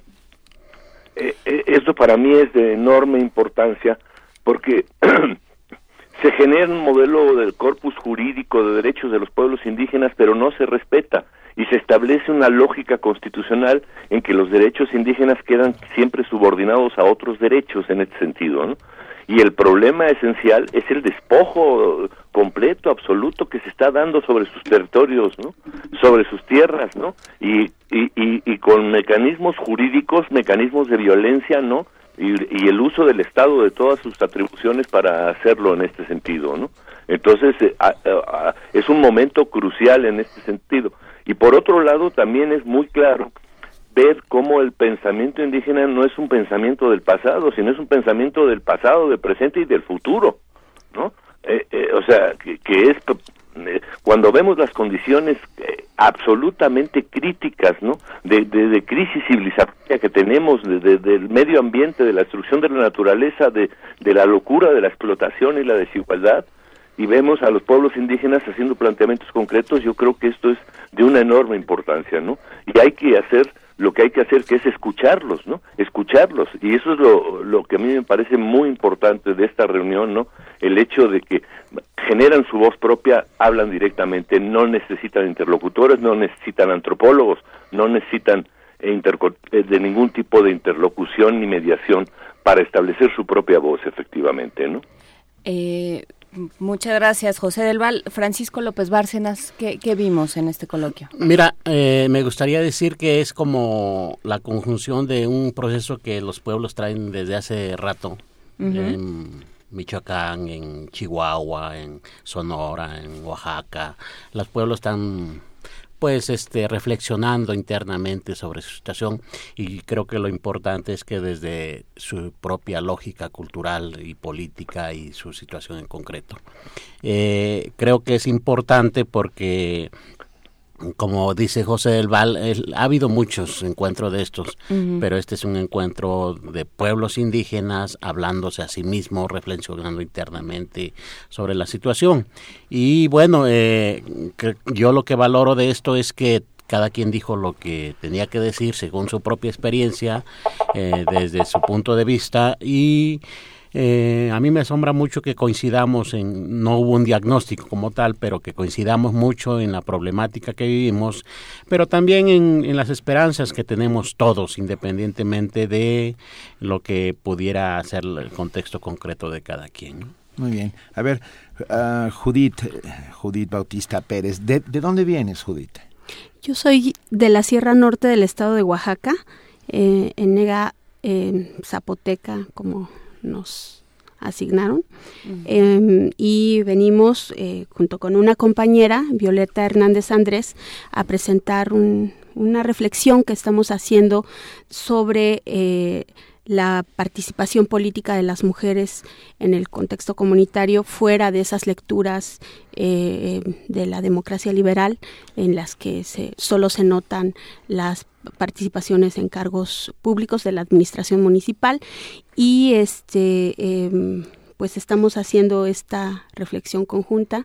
Ella es una hermana chocholteca eh, yo como eh, zapoteca pues empezamos eh, esta, estas preguntas y nos quedamos muy eh, eh, conformes, eh, muy reconfortadas de escuchar los lugares de encuentro, de, análisis, varias cosas que, que, confirmamos. Una de ellas, que es sustancial, me parece, es que em, las cicatrices, las heridas, ahí están en hombres y mujeres indígenas, este, y eh, fuera del, de todo el esfuerzo de las instituciones, de, del doctor Francisco López Bárcenas, de organizar, de pensar, de convocar, en, fin, y de la gente que llegó, también se notan esas otras sutilezas que todavía persisten en nuestra sociedad eh, acerca del uso de la voz, de lo de lo reestimulante que es para las personas escuchar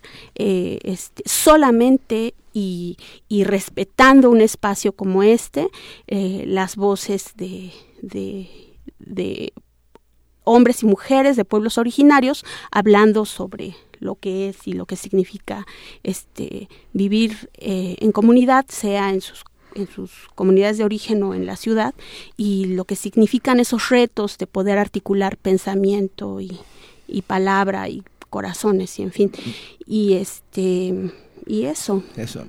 Me parece interesantísimo porque particularmente Oaxaca siempre se ha distinguido por ser cuna de mujeres de pueblos originarios muy valientes en el sentido de que se hacen cargo de, sus comunidades. Que se hacen cargo de sus comunidades y que trabajan, pero uh, van a contracorriente en muchos de los casos. Eh, los famosísimos usos y costumbres o los métodos tradicionales han impedido el desarrollo completo de estas mujeres, de, ustedes como mujeres, dentro de, la actividad política en sus estados. Eh, ¿Tu caso particular o el caso de tu comunidad así lo refleja? Yo creo que justo la observación que acabas de hacer es parte de uno de esos prejuicios que ah, todavía existen acerca de, nuestras sociedades, que, que son sociedades como cualquier otra, que son contemporáneas, que la tradición está en constante diálogo con, con este... Eh, somos contemporáneos, somos, somos también eh, parte de sociedades dinámicas, este, y me parece que justo estas, estas observaciones acerca de una, una posición automática de las mujeres como, como eh, eh, estáticas, eh, inherentemente subordinadas, este, Dije lo contrario. no, lo que entendí fue que es muestra de que hay una, hay una, este, de por qué hay mujeres que combaten. Este... Dije que eran combativas. Lo que estaba preguntando era que si se combatía desde la modernidad también contra los usos y costumbres. Eso era lo que estaba Como cualquier otra sociedad, con sus propios sus propias dinámicas internas, este, las mismas comunidades, las mismas mujeres cuestionan las prácticas internas de sus sociedades como cualquier otra. Entonces, lo que yo entiendo es que hay una, hay eh, una manera en la que eh, se cree que solamente es en las sociedades con estos denominados usos y costumbres, este, eh, donde es, son los únicos lugares de lucha. Pero si tú ves en zonas aquí el sexismo en, en, las ciudades, en zonas llamadas sociedades occidentales modernas, son luchas iguales, pero hay una insistencia en, en, como en un tutelaje de, de, liberación que también se da, por supuesto que, por supuesto que se dan, igual que en otras sociedades.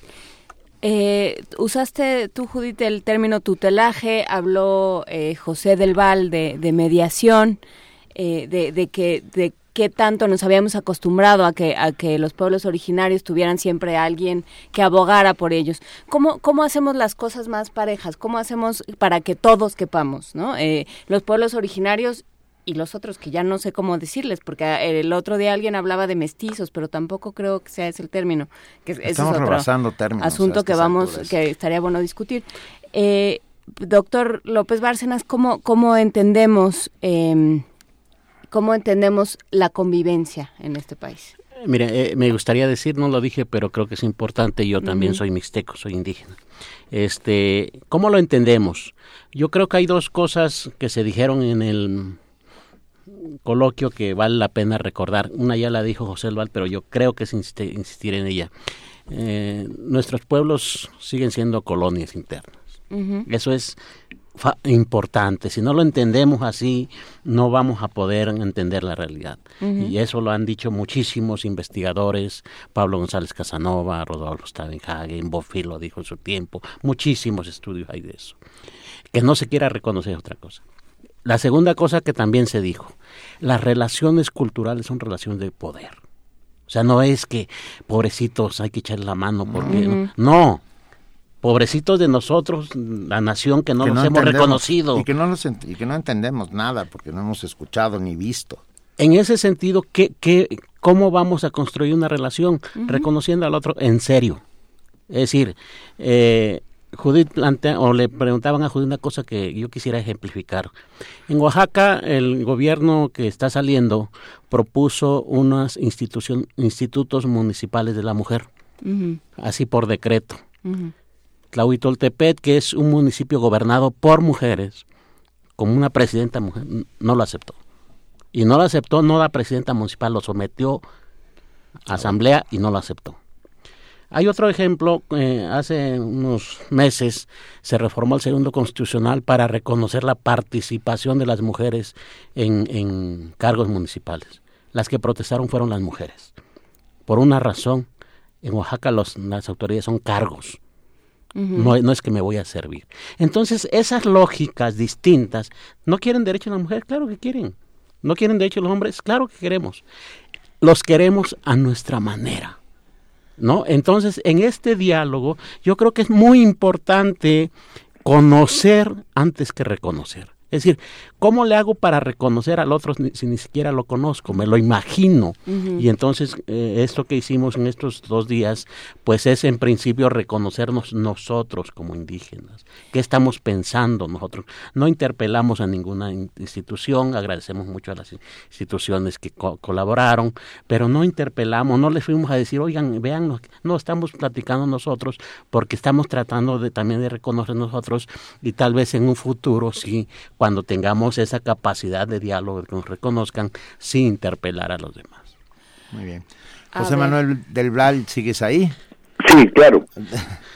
¿Alguna, ¿Algún apunte a este respecto? Pues yo, yo digo nada más que eh, lo que notamos es que hay que escuchar a los pueblos directamente, hay que escuchar a la gente para acabar con todos esos mitos en torno a las culturas indígenas y a una fenomenología folcloroide, ¿no? Y aparte como de, de, tradición aferrada a ciertas características, y eso es absolutamente falso, ¿no? O sea, son ciudadanos del mundo, ¿no? tienen una dimensión cultural específica y eso es lo que exigen su reconocimiento, pero pero al mismo tiempo exigen todos los derechos de los ciudadanos, ¿no? Eso es lo que estamos hablando, pero la gente tiene que escuchar para saber de qué se trata y empezar a entender, empezar a hacer a dotarle a la interculturalidad de un sentido real, ¿no? No no de un sentido enunciativo nada más, que la interculturalidad es mentira, lo dijo muy bien Francisco López Lázaro, es un asunto de poder lo que estamos aquí discutiendo. Entonces, a mí me parece muy importante que los espacios en donde los propios pueblos hablan, se reconocen entre ellos, efectivamente, había, había gentes de muchos pueblos de México, ¿no? Del norte, del sur, del centro, de todas partes, ¿no? Y, y, ahí se veía en ese diálogo específico la posibilidad, y eso que no es un problema de pasatista o de reclamaciones en ese sentido. Hay una conciencia muy clara de la colonización, pero hay un deseo, una voluntad de transformar a esta sociedad con todos los otros, porque estamos todos metidos en este problema de la colonización, ¿no? Ellos de manera extrema y sobre todo por el acoso a sus territorios contemporáneos, que es, es una barbaridad absurda, ¿no? Efectivamente, que no es el desarrollo, esto es una mentira, ¿no? Eh, es una mentira el desarrollo en ese sentido, es la acumulación bárbara por el capital de los recursos naturales del planeta, punto, ¿no? Y salvajemente destruyendo todo en ese sentido. Entonces yo sí creo que el, el pensamiento de los pueblos indígenas da razones y da sentido a cómo hay que organizar la sociedad, ¿no? Sí, eh, pero ¿y cómo entramos en diálogo, Judith? Pues escuchando. Eh, Judith, es Judith. es que, es que justo de eso, creo que no escucho el, el, A ver, perdón, está, Judith, por favor. Es que es justo de eso de lo que estamos hablando. Este, hay muchas buenas voluntades y qué bueno que las hay, disposición.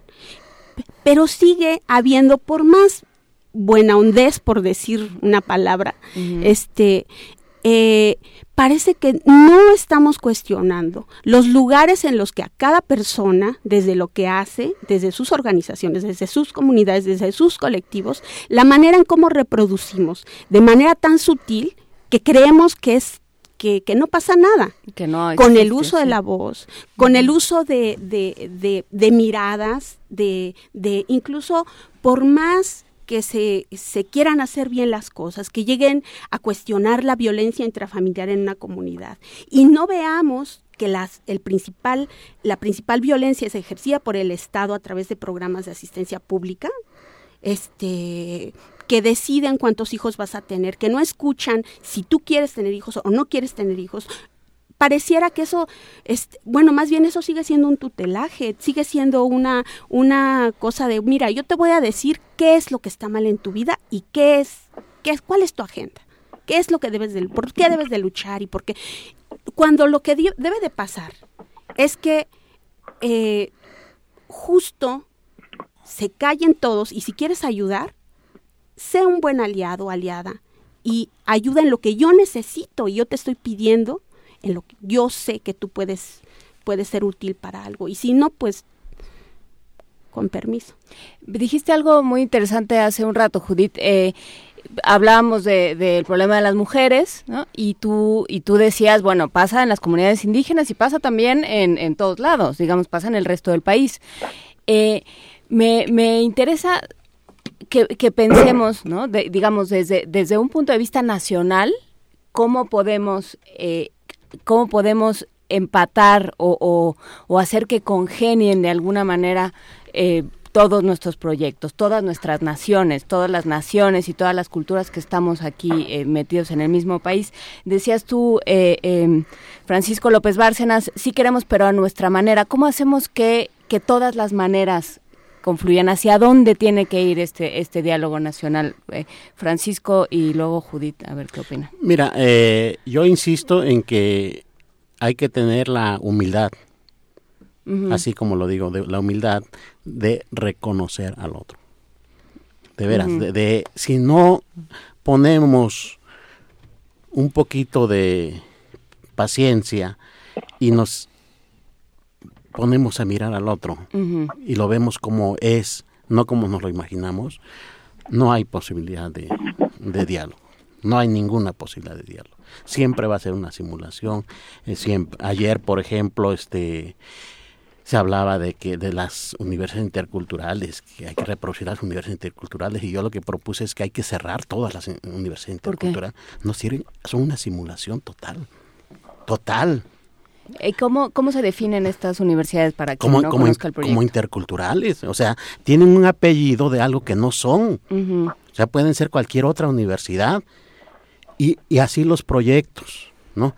Entonces, yo creo que, que un diálogo, si me dice, oye, pero ¿cómo le hacemos? Pues dime cómo. Yo diría, suspendamos todo lo que hay de proyectos indígenas. Suspendamos todas las instituciones que hay educación de, de atención a indígenas y propongamos un diálogo de cómo va a ser. Lo otro no tiene sentido. Judith, participación política. Creo que nosotras tenemos, entendemos bien cuál es el significado de nuestro papel político en nuestras comunidades. ¿Cuál es? Digo, ayer hablábamos, ayer en la, en, en antier, en la parte que nos eh, tocó exponer a mi compañera y a mí, hablábamos de tres actividades que realizan las mujeres que son fundamentales para la vida comunitaria y que son participaciones, consideramos que son participaciones políticas. Una es las mujeres que tienen el cargo de realizar el alimento, eh, de preparar el alimento y repartir la carne en fiestas grandes, bautizos, eh, bodas, eh, fiestas del pueblo, em, en fin. Este, la otra es como rezanderas y la otra es como parteras y médicas. Em, ¿Por qué estas? ¿Por qué estas y por qué verlas como participación política? Porque ahorita estamos en un momento en el que esas actividades no están siendo lo suficientemente, no lo suficientemente, más bien no están siendo eh, eh, eh, reconocidas como parte integral de la vida de la vida política, porque dentro de esas actividades que se reproducen en la vida cotidiana en las comunidades son cruciales en momentos de decisión, en momentos de mirar, de analizar, de cuestionar, de decidir la vida de las propias comunidades. Y se ven únicamente los, los, los cargos, o bueno, en este caso, identifican este como si fueran los únicos espacios de decisión y de participación y me parece que eso no es nos parece que eso no es verdad este porque aparte los cargos en, en, en la mayoría de las comunidades son cargos eh, familiares no son individuales lo hace la familia no, no una sola persona. Pero ¿y qué haces cuando el resto de la federación decide, con todos los problemas que pueda uno tener con el gobierno federal, todos los que ya sabemos, ¿no? Pero se decide, va a haber una serie de cuotas eh, de, en los partidos para, para que las mujeres estén representadas, para que haya, eh, para que las mujeres accedan a puestos de representación popular eh, por decreto, va a haber cuotas. ¿Qué haces con eso? ¿Cómo, cómo, se, cómo se embonan o, o, o, se, o hay una ruptura? ¿O qué hacemos con eso? Pues cada comunidad está tomando las, las mejores estrategias que, que puede hacer. Eh, Francisco mencionó una que es un caso muy específico en una comunidad, en un, en un pueblo, en el pueblo Ayuk, eh, que tuvo su primera presidenta municipal y que se rechazó el, el, este, la creación del Instituto Municipal de la Mujer.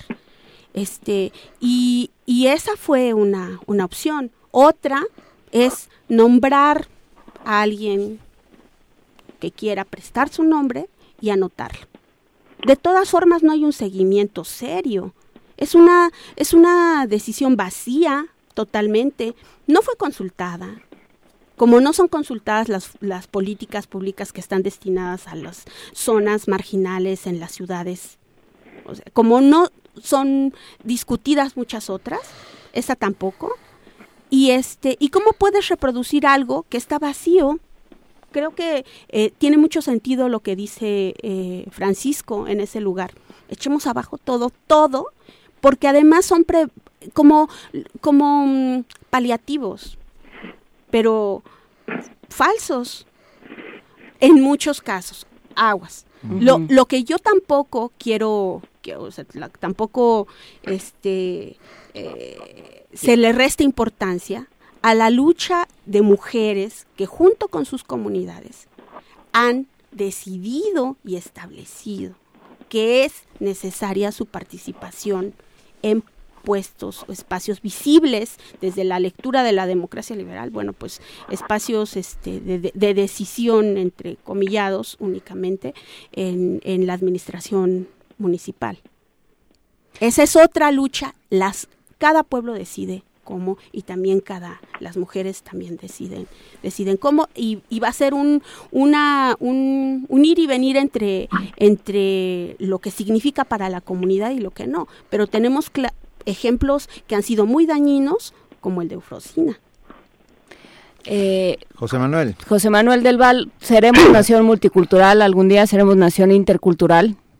Bueno, estamos en proceso de asumirlo, pero hasta que nos, como dicen ellos, hasta que nos seamos capaces de escucharnos, no vamos a empezar a proceder. Y la otra es esto, que toda esta discusión se da en un contexto de un Estado autoritario, ¿no? De un Estado despojador, de un Estado donde no funcionan las estructuras, ¿no? De un Estado donde la justicia no se hace, ¿no?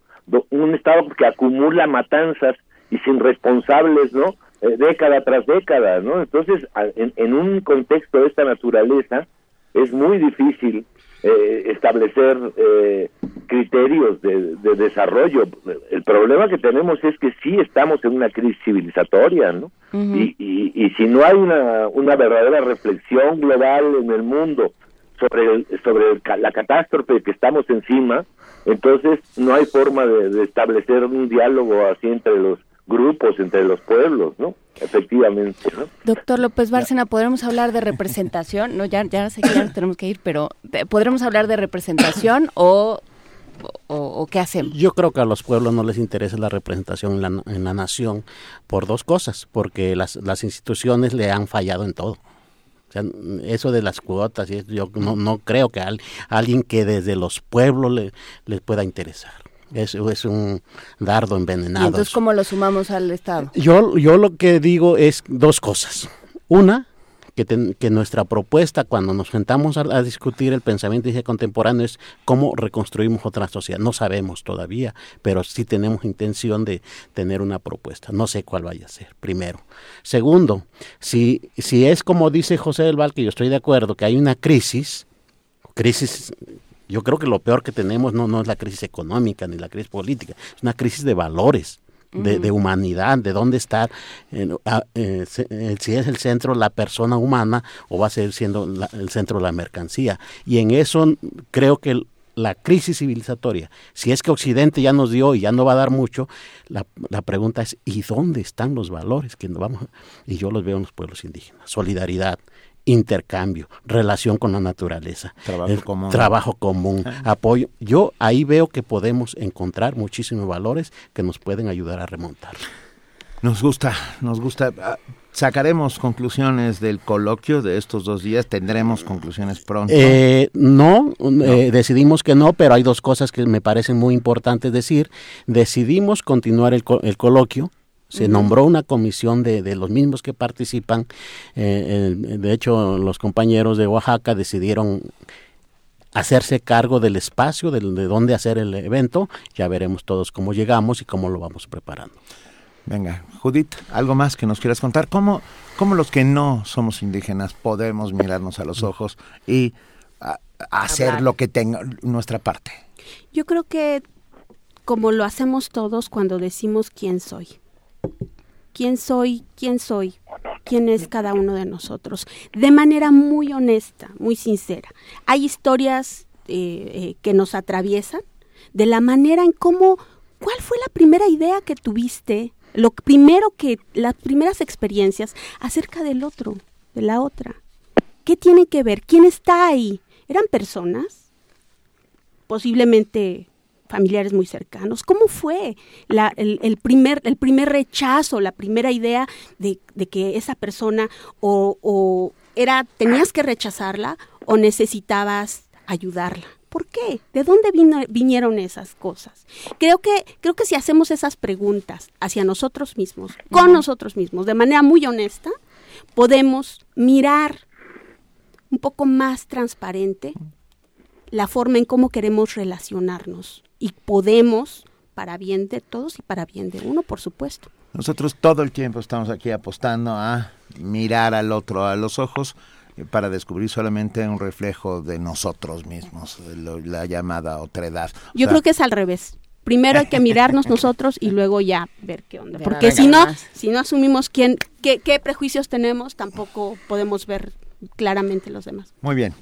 Venga, muchas gracias. Muchas gracias Francisco López Bárcenas, eh, muchas gracias a Judith Bautista Pérez y a José Manuel del Val Blanco.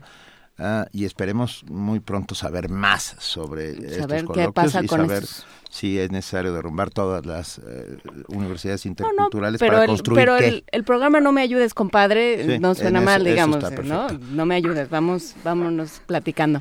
Muchas gracias a todos. Vamos a escuchar música. no se apavore gracias. no, gracias. no no se apavore debe ser como no se asuste, con Luca Mundaka.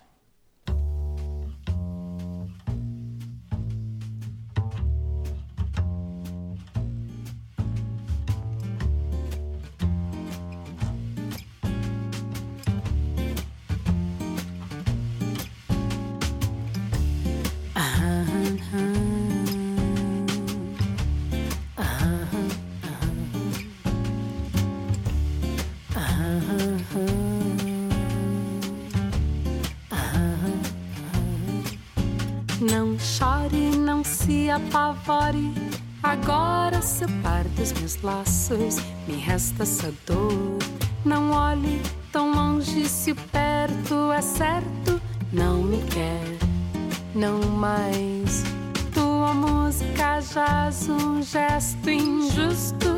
Gelo das mãos, gelo das mãos de quem me abraça.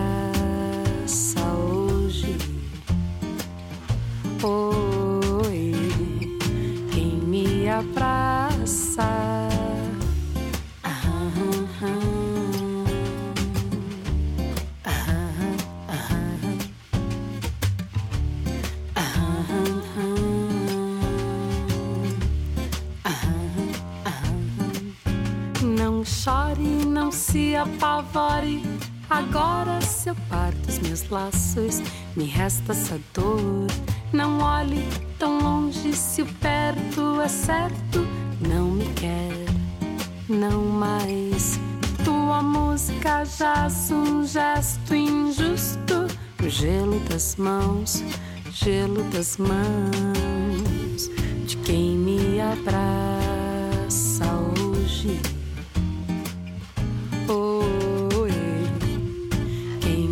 Me abraça cores, flores, tudo em nome do amor, mas não me quer mais. Lilas, cores, flores, tudo em nome do amor, mas não me quer mais. Lilas, cores, flores, tudo em nome do amor, mas não, mas não me quer, não mais.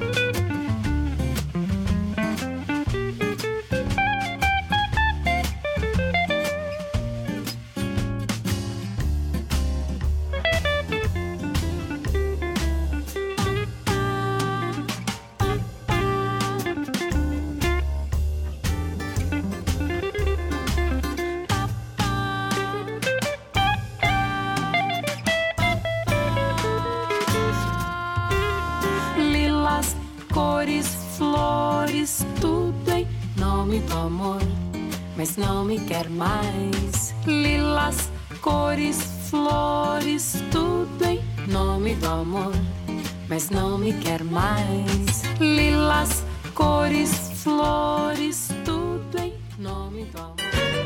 Primer movimiento. Clásicamente...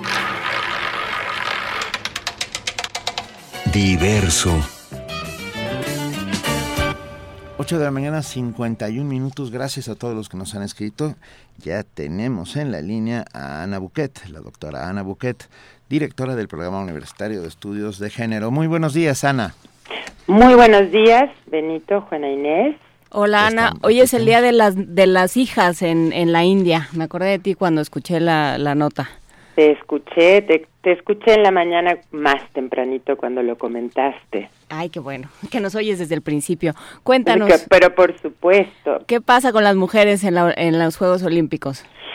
Pues eh, ni hablar, en los Juegos Olímpicos también hay sexismo, pero primero hablemos muy rápidamente de los logros para la igualdad de género en los Juegos Olímpicos. Uh -huh. En los primeros Juegos celebrados en Atenas en 1896 las mujeres estaban totalmente ausentes. Y en los siguientes Juegos, en 1900, su representación llegó al 2% del total de los atletas, participando principalmente en esas disciplinas que eran consideradas acordes a la naturaleza femenina. Y tomó más de 100 años para que la participación fuera casi igualitaria.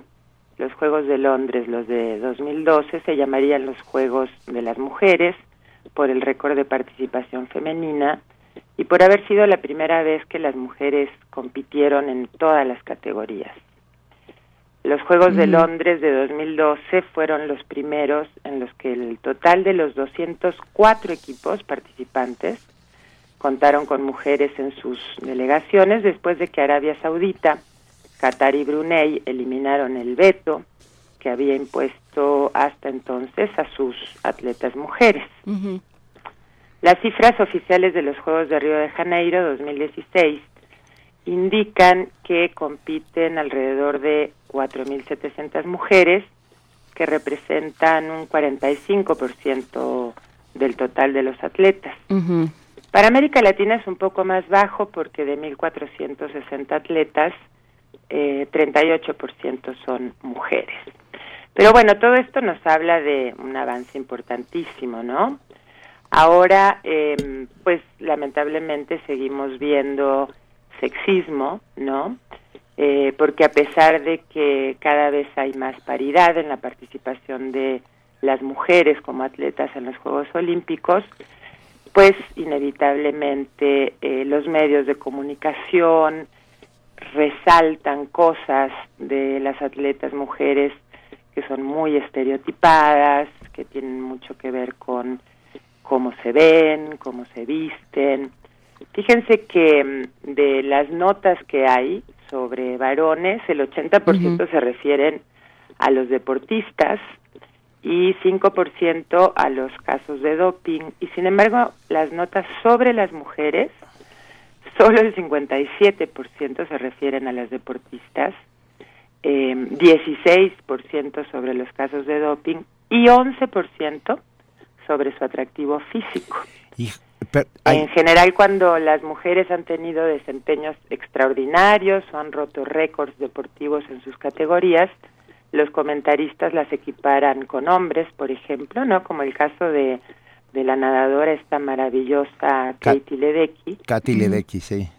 Sí, los oigo un poco mal. Katy, Katy Ledecky, sí, sí, sí. Kat, sí, Katy Ledecky, que mm, rompió su propio récord mundial y un encabezado de un periódico estadounidense remarcó que nada como hombre. Ja. Y oh. la otra maravillosa nadadora, la húngara, Katinka Josu, que ganó la medalla de oro y rompió el récord mundial en los 400 metros combinados. La cámara enfocó a su esposo, este que sabemos que es su entrenador, y un conductor de la NBC dijo, y ahí está el hombre responsable. Este, más tarde se disculpó, pero bueno, su comentario ya se había viralizado. Y hay un, un estudio de, de Cambridge University que analizó 160 millones de palabras sobre los deportistas de, de las Olimpiadas y encontró que las palabras más usadas con las mujeres son edad, embarazada y soltera, frente a las de los hombres que fueron rápido, fuerte y fantástico. Es una vergüenza. Perdón, Ana. He, estado viendo todas las noches los resúmenes eh, de, los Juegos Olímpicos y siempre terminan con eh, las deportistas que hacen uh, voleibol de playa.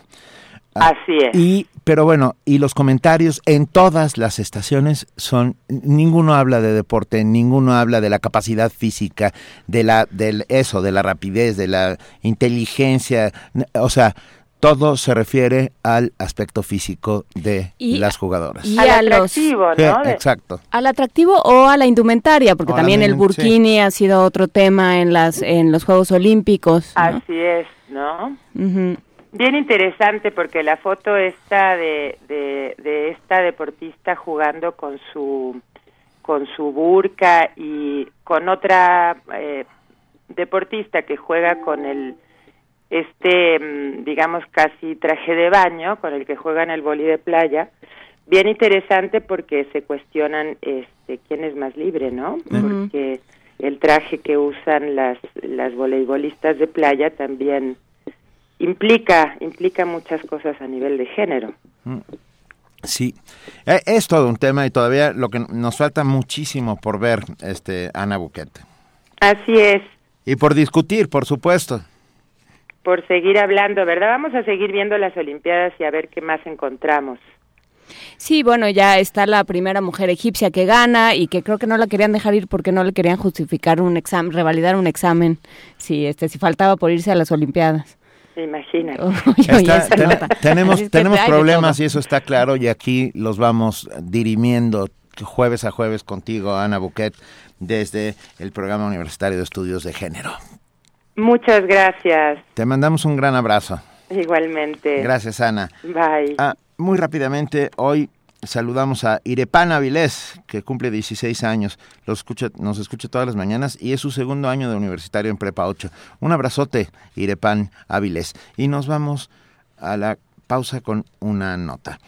Factores sociales, biológicos y familiares determinan que jóvenes y niños desarrollen conductas violentas e incluso cometan crímenes, como sucedió recientemente en Chihuahua. La información con nuestra compañera Cindy Pérez Ramírez.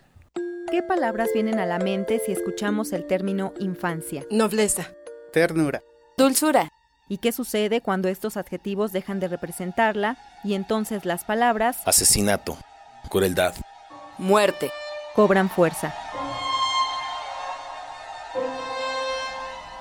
Casos recientemente ocurridos, como el de un niño de 11 años que con la ayuda de su amiga de 14 asfixió a su hermana de 10 años, se presentan de acuerdo con la doctora Feggy Ostrowski, investigadora de la Facultad de Psicología de la UNAM, por un conjunto de factores sociales, biológicos y familiares. Muchas veces existen factores en el propio niño que son niños impulsivos, con conductas oposivo desafiantes, que no tienen inhibidores apropiados para inhibir los impulsos. Más del 50% de los homicidios presentaban algún trastorno de personalidad o conducta social. 4% actúa bajo los efectos de algún brote psicótico, niños que realmente están muy enfermos, pero solo es un, un trastorno mental que la voluntad. Pero 42% son niños normales que vienen aparentemente de familias normales. La aparición de estos casos ha puesto a debate una vez más el tema de la edad penal.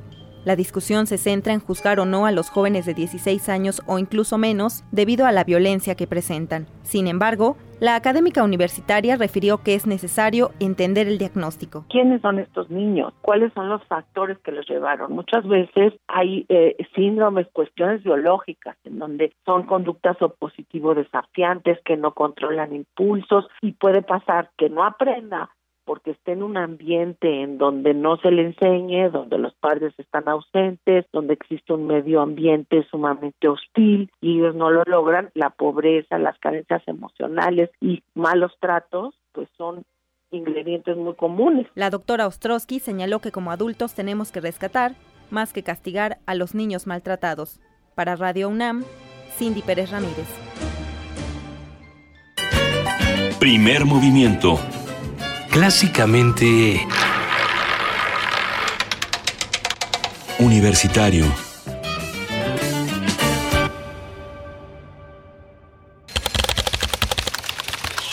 informativo. La UNAM. Francisco José Viesca, director de la Facultad de Música de la UNAM, destacó la participación de la orquesta Estanislao Mejía en el Festival de Orquestas Juveniles que se celebrará en Berlín, Alemania. Ese festival ha tenido realmente una convocatoria pues de gran impacto, con la visión, con la intención de motivar a los jóvenes de todo el mundo a enfocarse en la creatividad y eh, en armar a través de la música pues ese mensaje de realización, ese mensaje de paz, de esperanza, de cordialidad, de integración social. La cuenta de Twitter arroba culturunam alcanzó más de un millón de seguidores. Con esto, la Coordinación de Difusión Cultural se convierte en la primera dependencia universitaria en superar esa cifra. Nacional. A través de un video difundido en redes sociales, Andrés Manuel López Obrador, líder nacional de Morena, dio a conocer su declaración 3 de 3. Aseguró que no tiene propiedades y que su salario anual es de 600 mil pesos. También en el formato tengo que eh, dar a conocer mis ingresos son 50 mil pesos mensuales. Tengo también algunos ingresos de regalías por mis libros. Cuando doy conferencia tengo también ingresos. Enrique Burgos, senador del PRI, advirtió que su partido no encubrirá a exgobernadores que enfrenten juicios por malos manejos de recursos públicos. No, no hay encubrimiento para nadie, para ninguno. La aplicación de la ley es lo único que va a prevalecer. A ningún partido político conviene que haya estas cosas. De ningún partido, ni del PAN, ni del PRD, ni del PT, ni del PRI. A ninguno conviene. La Comisión de Derechos Humanos de Morelos aseguró que a un año de que se instalara la alerta de género en la entidad, los feminicidios tienen una tendencia creciente. Economía y finanzas. Un estudio de la Organización Internacional del Trabajo reveló que el 65% de los jóvenes latinoamericanos no se sienten representados por los sindicatos. Aristóteles Núñez, titular del Servicio de Administración Tributaria, anunció un intercambio de información financiera con 100 países sobre empresas transnacionales. El objetivo es evitar que vadan el pago de impuestos. Internacional. Organizaciones sociales denunciaron que las muertes violentas de Guatemala aumentaron 12.27% en el mes de julio. Habla Mario Polanco, representante del grupo Apoyo Mutuo. Nos encontramos con que el mes de julio es el mes más violento de 2016, con 485 víctimas y se produjo un incremento en comparación con el mes anterior de un 12.27% en el número de muertes. Estas muertes fueron fundamentalmente en hombres. Opositores al gobierno del presidente de Argentina, Mauricio Macri, aseguraron que tendrán los incrementos a los servicios públicos. Habla el diputado Héctor Recalde. Planteamos la derogación de los aumentos, que el Poder Ejecutivo cuadre, haga eh, como establece la ley. El cuadro tarifario que le parezca oportuno, pero tiene que ser razonable, tiene que tener tarifa social. El pueblo no puede estar sufriendo si la tiene que pagar toda junto o en cuotas.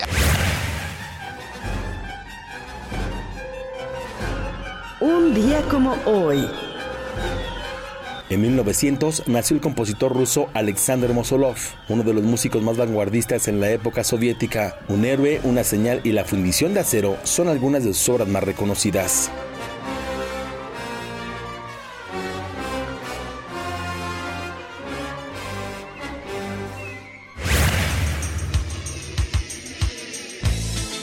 Un día como hoy.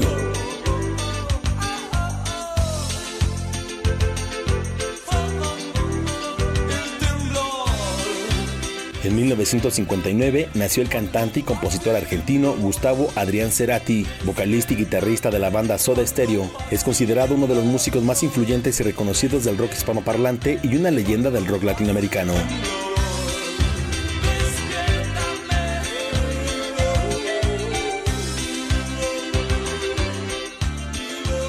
Hasta aquí la información. Buenos días.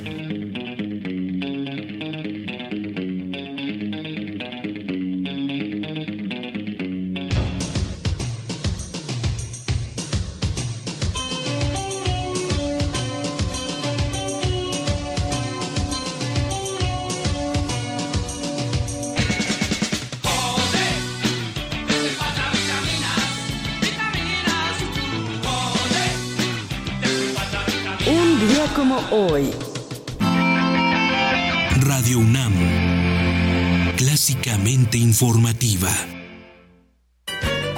Primer movimiento. Clásicamente... Incluyente. Ya llegué, Ma. Hijo, ¿cómo te fue en el MUAC? Bien, siempre te deja algo. Oye, y... ¿Qué pasó, Ma? ¿Qué pasó? Es que tienes, tienes el ojo cuadrado. Ay, Ma, nada te parece. Nadie sale como entró. Museo Universitario Arte Contemporáneo. MUAC. Te dejará con el ojo cuadrado. UNAM. Mi gente, estamos en el programa Actívate Paisano y tenemos una llamada muy especial. Hola, ¿cómo te llamas? Lupita. ¡Eso, mi raza! Y en la otra línea, ¿a quién tenemos? ¡Hey, Lupita! ¡Ándale pues! ¿Qué quiere decirle? ¿Te acuerdas que me dijiste que ya te llegó tu INE? Pues ya lo activaste. Tienes que hacerlo para poder votar. Hazlo por internet, nada más con el folio y tu fecha de nacimiento. Es bien fácil. Si tienes familiares y amistades en el extranjero, recuérdales activarla en INE.mx. Su participación también cuenta en México. Feria del Libro de Ciencias de la Salud 2016. Médicos, odontólogos, veterinarios, psicólogos y más especialistas en un mismo evento, del 19 al 21 de agosto. Habrá descuentos, conferencias y exposiciones en el Palacio de la Escuela de Medicina, Brasil número 33, Centro Histórico. Invita la Facultad de Medicina de la UNAM. Primer movimiento. Clásicamente... Incluyente.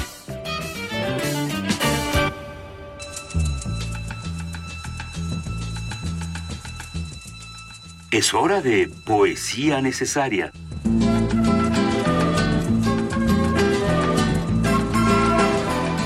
Son las 9 de la mañana con 8 minutos. Gracias a todos los que se han comunicado con nosotros, que hacen comunidad diariamente aquí en Primer Movimiento. Es un inmenso, inmenso placer tenerlos eh, ahí en la en la brega cotidiana, sabiendo que estamos todos juntos. Juan Inés de esa, lo encontraste. Lo encontré, encontré un poema de Shevdet Bayray, eh, este refugiado kosovar que, ah, bueno, refugiado en la Ciudad de México, que, que desde hace muchos años vive en, estuvo un tiempo en la Casa Refugio Citlaltépetl y luego ya se Casi dos años vivió en la Casa Refugio. Y, y hay una historia ahí paralela muy curiosa. Uh, mientras vivía eh, en la casa refugio, él, él, ocupaba una de las habitaciones y otra de las uh -huh. habitaciones era ocupada por un poeta serbio. Uh, enemigos tradicionales. O sea, había una balcanización en la, en dentro la casa de la casa, pero no, se miraron a los ojos y se descubrieron y fue un momento francamente bello y acabaron haciendo trabajo entre los dos.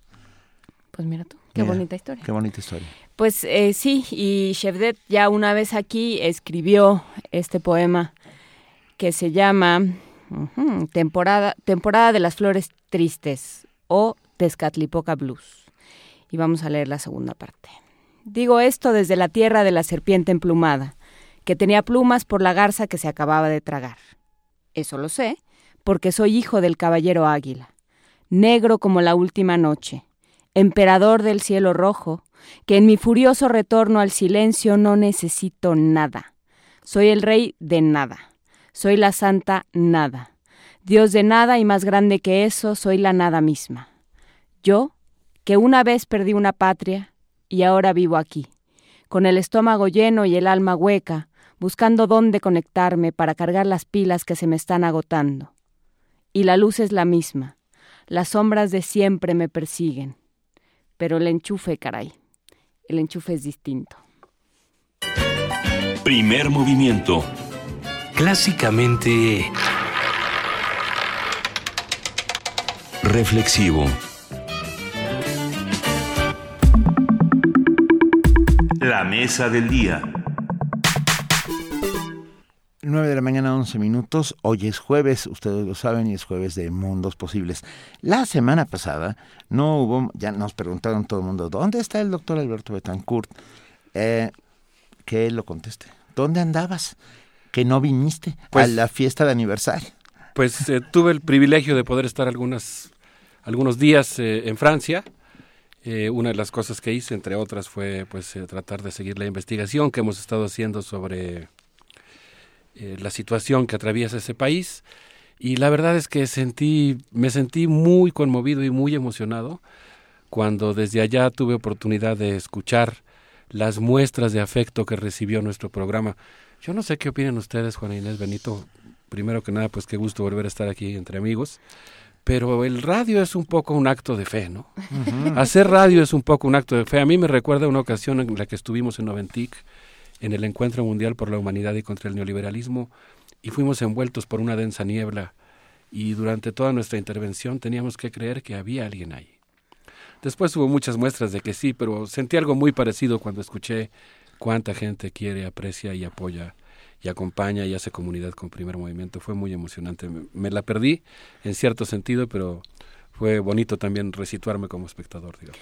Pues el, ya el rector y tú van a poder estar en el tercer aniversario, ya nos mandó decir el rector, así que ya, ya que estamos haciendo la lista de invitados, ya puedes estar tú también. Ah, pues me da muchísimo gusto, me, tranquiliza. Eh, bueno, tranquilo. pues miren, quisiera yo platicar con ustedes, eh, retomando la frase histórica de finales del siglo XVIII, por qué pienso que París bien vale una misa, y hablar sobre las reacciones de la sociedad y del gobierno eh, a los actos terroristas. Quisiera comenzar con algo muy terrible. Según Ana Teruel, en una nota publicada en el periódico El País el día 27 de julio, la mañana del día 26 de ese mes, más o menos a las 10 de la mañana, el sacerdote Jacques Hamel, en lo que parecía una mañana cualquiera en Normandía, oficiaba misa en una pequeña iglesia de Saint Etienne, en Normandía acompañado de tres monjas y dos feligreses. Súbitamente, Dos terroristas irrumpieron en la iglesia armados con cuchillos. Se autoproclamaron integrantes de Daesh, obligaron al sacerdote a arrodillarse, iniciaron una filmación y la transmitieron en vivo. Degollaron al sacerdote de 86 años. En algún momento la hermana Daniel logró escapar y dio aviso a la policía. Sabemos lo que ocurrió ese día por una entrevista que Daniel le concedió a la televisora BFM. Una hora después, la policía arribó al lugar y abatió a los dos atacantes. Uno de ellos, el joven Adel K., de 19 años, había estado en prisión durante un año por sus vínculos con organizaciones terroristas. Eh, traía un brazalete que le había instalado la policía para poder localizarlo en cualquier momento y tenía la restricción de que solamente podía salir de su casa entre las ocho y media y las doce y media del día, el horario en el que cometió el horrendo crimen debía limitarse a una pequeña zona en la que se mantuvo durante todo el tiempo. Ese mismo día, François Hollande pasó revista a los agentes especiales que abatieron a los terroristas. Al visitar el lugar, el presidente francés recordó los ataques eh, franceses en Irak y Siria y afirmó, esta guerra la vamos a ganar. Eh, es un momento muy impresionante. perdón, es que después de lo que acabas de contar es hacer terrorismo siguiendo las reglas. O sea, estaba confinado, este, etcétera, etcétera, etcétera. Y bueno, ahí fue en donde realizó el acto. Estoy impactado. Pero a mí, a mí me, me, horroriza o me asusta más la respuesta de Hollande. Sí, bueno. ambas cosas son horribles y yo creo que justamente lo que se trata es de encontrar, y es lo que quisiera yo documentar el día de hoy, una tercera opción. Claro. Una opción que desde luego eh, combata estas muestras de, de horror, ¿no? de, no diría de inhumanidad, porque lamentablemente creo que lo humano tiene muchos atributos muy diferentes, pero sí de desdén por el otro, pero combatir también la respuesta violenta, automática, inmediata. Sobre eso quisiera hablar justamente. El portaaviones Charles de Gaulle surca actualmente el Mediterráneo y según la página oficial de los Campos Elíseos, el 14 de julio François Hollande ofreció al ejército iraquí apoyarlo con la artillería francesa. El portaaviones Charles de Gaulle de propulsión nuclear y equipado con 38 aviones Rafale llegará al Mar Rojo, señaló, para que nuestros aviones bombardeen Siria e Irak. Tengo la impresión de que actualmente están librándose batallas muy fuertes en Mosul y en Alepo, eh, la primera en Irak y la segunda en Siria. Eh, ahora que tuve oportunidad de echarme una zambullida en la cultura francesa, veía yo en el Museo del Ejército la historia del imperialismo francés por pensar solamente en la etapa relativamente reciente, todas las naciones que fueron conquistadas por el ejército francés a lo largo del siglo XIX. eh, y particularmente en la segunda mitad. Desde luego la propia intervención francesa en México, que por cierto fue determinante para modificar eh, el estado mental, digamos, eh, el espíritu político en Francia y permitió la restauración de la República. ¿no? Es decir, era un ejército francés que venía invicto, que era el más importante del mundo, llega a México, se encuentra con un oaxaqueño eh, que tercamente se empeña en defender la soberanía nacional y ahí el ejército francés choca, pierde y eso precipita la caída de Luis Napoleón Bonaparte. Pero lo que está documentado ahí pues es eh, todos los lugares en los que el ejército francés se desplegó con violencia para controlarlo y cómo ahora, insisto, aunque eso no justifica de ninguna manera el horror, pues ese, ese boomerang de la violencia regresa. Argelia. Pero, pero Argelia, por Bueno. supuesto, Indochina. Indochina. Eh, Mali, Senegal. Pero muy bien decías, Juan Inés, eh, creo que algo que es muy preocupante es la reacción del gobierno francés, esta reacción militarista. Y en contraste me gusta mucho la reacción de un sector de la sociedad francesa, eh, por la que, de la que quisiera hablar y por la que decidí dar el título de París bien vale una misa. El Consejo francés del culto musulmán convocó a los feligreses a acudir a la misa católica en memoria del cura Jacques Hamel en un acto de compasión y solidaridad. A mí me impresionó mucho ver las fotos de ese, de ese evento. El domingo 31 de julio, cerca de 100 musulmanes acudieron a la ceremonia. Al arribar a la Catedral de Rouen, había asientos reservados para ellos, según el diario Liberación.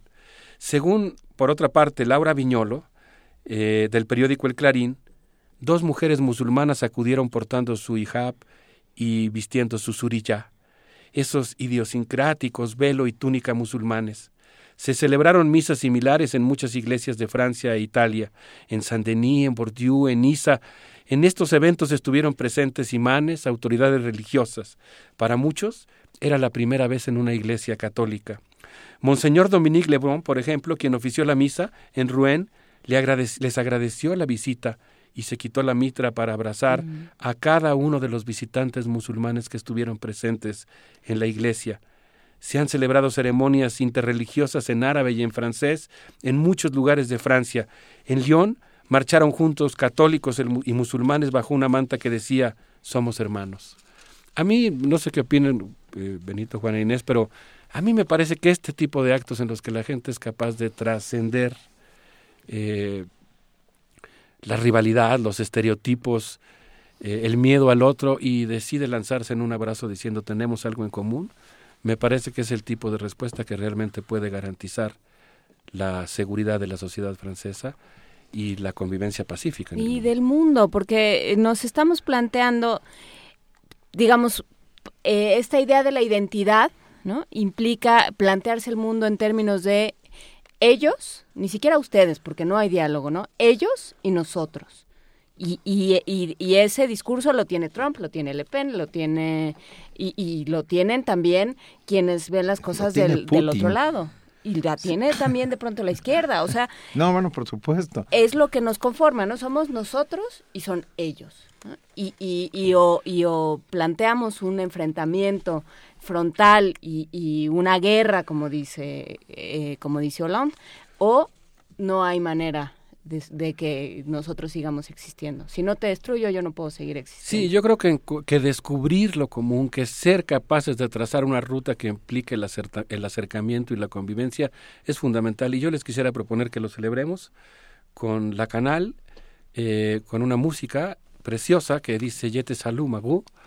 Eh, un saludo a las calles de Francia y a la sociedad francesa que sigue combatiendo día a día por construir una sociedad eh, abierta, fraternal, eh, pese a que la clase política se empeña en seguir haciendo negocios con la guerra. Vamos a escuchar esto.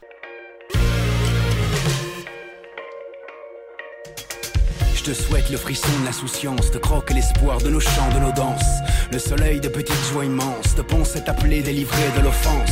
Je te souhaite la main d'un ami, une oreille, une épaule qui te servent d'appui. Ne pas avoir peur, peur de la nuit, de pleurer comme on se lave, nu sous la pluie. Je te souhaite d'en vouloir encore, du ressort du panache dans les temps morts. Des bottes de sept lieux, des boîtes de Pandore, de l'or dans les rêves quand la ville s'endort. Je te souhaite de ne jamais te résoudre, de garder les crocs et l'envie d'en découdre. L'indignation, l'insoumission, la furieuse impression d'avoir deux yeux de trop. Je te salue ma rue. Je te salue ma rue. Je te salue ma rue. Te souhaite passions naissantes, des minutes qui espèrent et des lendemains qui chantent, des regards croisés par hasard, tendres et bavards, en devenir fou et avare. Je te souhaite des corps à corps, des corps à cœur, le palpitant fleur qui tourne à mille à l'heure, des larmes de fou rire, la douceur d'un soupir, la jouissance et l'ivresse, d'assouvir le désir. Je te souhaite de tenir la distance, tenir le choc de l'époque sans perdre le sens du silence, des feux d'artifice, de récolter le fruit de tous tes sacrifices. Je te le souhaite sincèrement, simplement, sans faux semblant, sincèrement. Je connais le coût du repos, le prix du répit et le poids de mes deux yeux de trop. Je te salue ma rue. Je te salue ma rue. Je te salue ma rue. Macadam ne me laisse pas indemne, j'ai le cœur en éponge et le feu dans les veines qui marque mon âme au fer rouge, forge mon ego et ma rage, deux yeux de trop, deux yeux de trop qui t'observent de près, dévoile le miroir et témoigne au retrait, né sous les bombes j'ai la corde sensible et sans étendard la bêtise pour cible, mélancolie mon pays, mon écho, cette voix mélodieuse qui me souffle les mots, me coule sous la peau mon allié, mon recours, toi qui charrie les mots dans un flot sans retour, et d'abattement d'ailes je m'élève dans le ciel, survole le halo du chaos et la peine à ma traîne, égrène et rengaine son chant des sirènes et ses deux yeux de trop. Estamos de regreso, 9 de la mañana, 23 minutos. Seguimos aquí en los mundos posibles del doctor Alberto Betancourt. ¿Y qué, qué, qué dicen? Te saludo, te saludo la calle. ¿La calle sigue siendo un espacio donde conviven? En la Francia? canalla, el tercer estado. El tercer estado, la Eh, canalla. Ahí eh, en Francia se está gestando también desde abajo una propuesta civilizatoria diferente en esa Europa profunda, eh, capaz de suscitar muchas cosas en el movimiento social europeo, una sociedad que está discutiendo acaloradamente sobre el tema de cómo quieren ser en el futuro. Estaba yo viendo las noticias, escuchando una declaración de un dirigente sindicalista ferrocarrilero en Canal 1 de Francia. Eh, estaba yo con Emilio Betancourt y de pronto Emilio me dijo, ¿ya notaste que el sindicalista tiene una playera de Angry Birds? Y la verdad es que me pareció completamente apropiado y coqueto el hecho de que los sindicalistas traigan una ave enojada en la playera porque no es para menos. Que simboliza las transnacionales y, y el capitalismo rampante y esas cosas también, ¿eh? Por supuesto, pero yo creo que por lo mismo es muy interesante cómo hay que retomar los símbolos y darles la vuelta y resignificarlos, aunque hay que tener cuidado de no convertirse en sus, pro- en sus promotores. Y yo creo que a ese niño hay que hablarle al DIF para que para que lo pongan a ver Pokémon. alguna otra. ¿Hay que qué, perdón? Hay que hay que hablarle al DIF para que vea otras cosas, para que hable de otras cosas que no sea sindicalismo. Es que es una criatura. No, no, pero lo que estaba viendo él es que pues justamente estaba haciendo esta lectura interesante. Y además yo creo que una cosa muy eh, suave fue que también pudimos constatar que París está absolutamente lleno de cazadores de Pokémon. No, eh, Emilio estaba viendo muchísimas cosas más además de eso. Simplemente era una observación sobre su sagacidad, digamos. Claro que sí. Eh, bueno, lo que yo quería mencionar es que en esa sociedad que está discutiendo hay una, eh, digamos, hay un epicentro político que está en las calles y que está tratando de generar una alternativa frente a lo que intenta ofrecer el gobierno. Eh, el maestro Juan María Alponte escribió en un texto llamado El Oriente Medio de Nuevo Explosivo, ¿qué diría Lorenz de Arabia? Que, que fue eh, un texto escrito sobre Thomas Edward Lawrence, inmortalizado cinematográficamente como Lawrence de Arabia, quien perteneció a los orientalistas de Oxford, viajó, conoció y se enamoró del Magreb y Medio Oriente, y tiempo después le prometió a los pueblos árabes que serían libres si les ayudaban a luchar contra el imperio turco. Pero andando el tiempo se sorprendió, al igual que millones de personas cuando la decencia de Lenin, que no había formado parte del pacto pero se enteró de él, lo llevó a denunciar el pacto secreto británico-francés Six-Picot, firmado en 1916 que establecía el reparto de Medio Oriente entre ambos imperios. Lorenz de Arabia no sabía la decepción que le esperaba a quienes habían creído en sus promesas. El imperio francés hace mucho tiempo que hace la guerra en el Magreb y en Medio Oriente. Y en ese sentido, en referencia ya a lo que ocurre en el siglo XXI, Laurent Bigot señala eh, en el periódico Le Monde que la relación con las Fuerzas Armadas desplaza a los sectores del Estado cuando el presidente de Francia habla de guerra. Es decir, cuando el presidente de Francia habla de guerra, incrementa su capital político al encarnar supuestamente la unidad nacional. Normalmente sus mensajes se dramatizan, se desvanece el político y emerge el comandante. Ese es el peligro que es eh, eh, muy evidente en esto que tú señalabas. La guerra vende mucho. Vende muchísimo. El odio muchísimo. vende mucho. Eh, bueno, sí. Y la guerra como final del odio. La Ah. respuesta militarista coincide completamente con ustedes, la, la autora, es una muestra de incongruencia y de la corrupción de la clase política europea. Los principales instigadores y financiadores del oscurantismo religioso son Arabia Saudita y Qatar, cuyos gobiernos son invitados de honor en Francia por los clientes, por ser los clientes favoritos de las exportaciones francesas de armamento. A ver, dice Laurent Bigot, que los políticos franceses nos expliquen cómo podríamos considerar a Arabia Saudita un aliado contra Daesh cuando tiene muchos aviones bombardeando a los Houthis en Yemen y cuando no hace nada para impedir el contrabando de petróleo, cuando crea los paraísos fiscales en los que fluye y se reproduce el dinero del terrorismo y que además, bueno, ese terrorismo que realiza los ataques en Francia. Arabia ha enviado ingentes cantidades de armamento a Siria.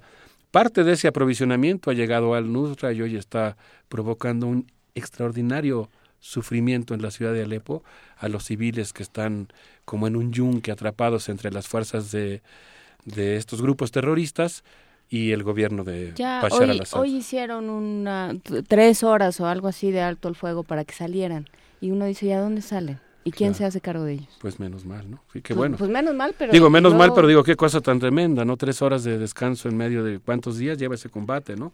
Que además ahí, como hemos dicho aquí, no se trata de estar en lo mórbido, ¿no? O de estar, digamos, regocijándonos o instalándonos en el terror.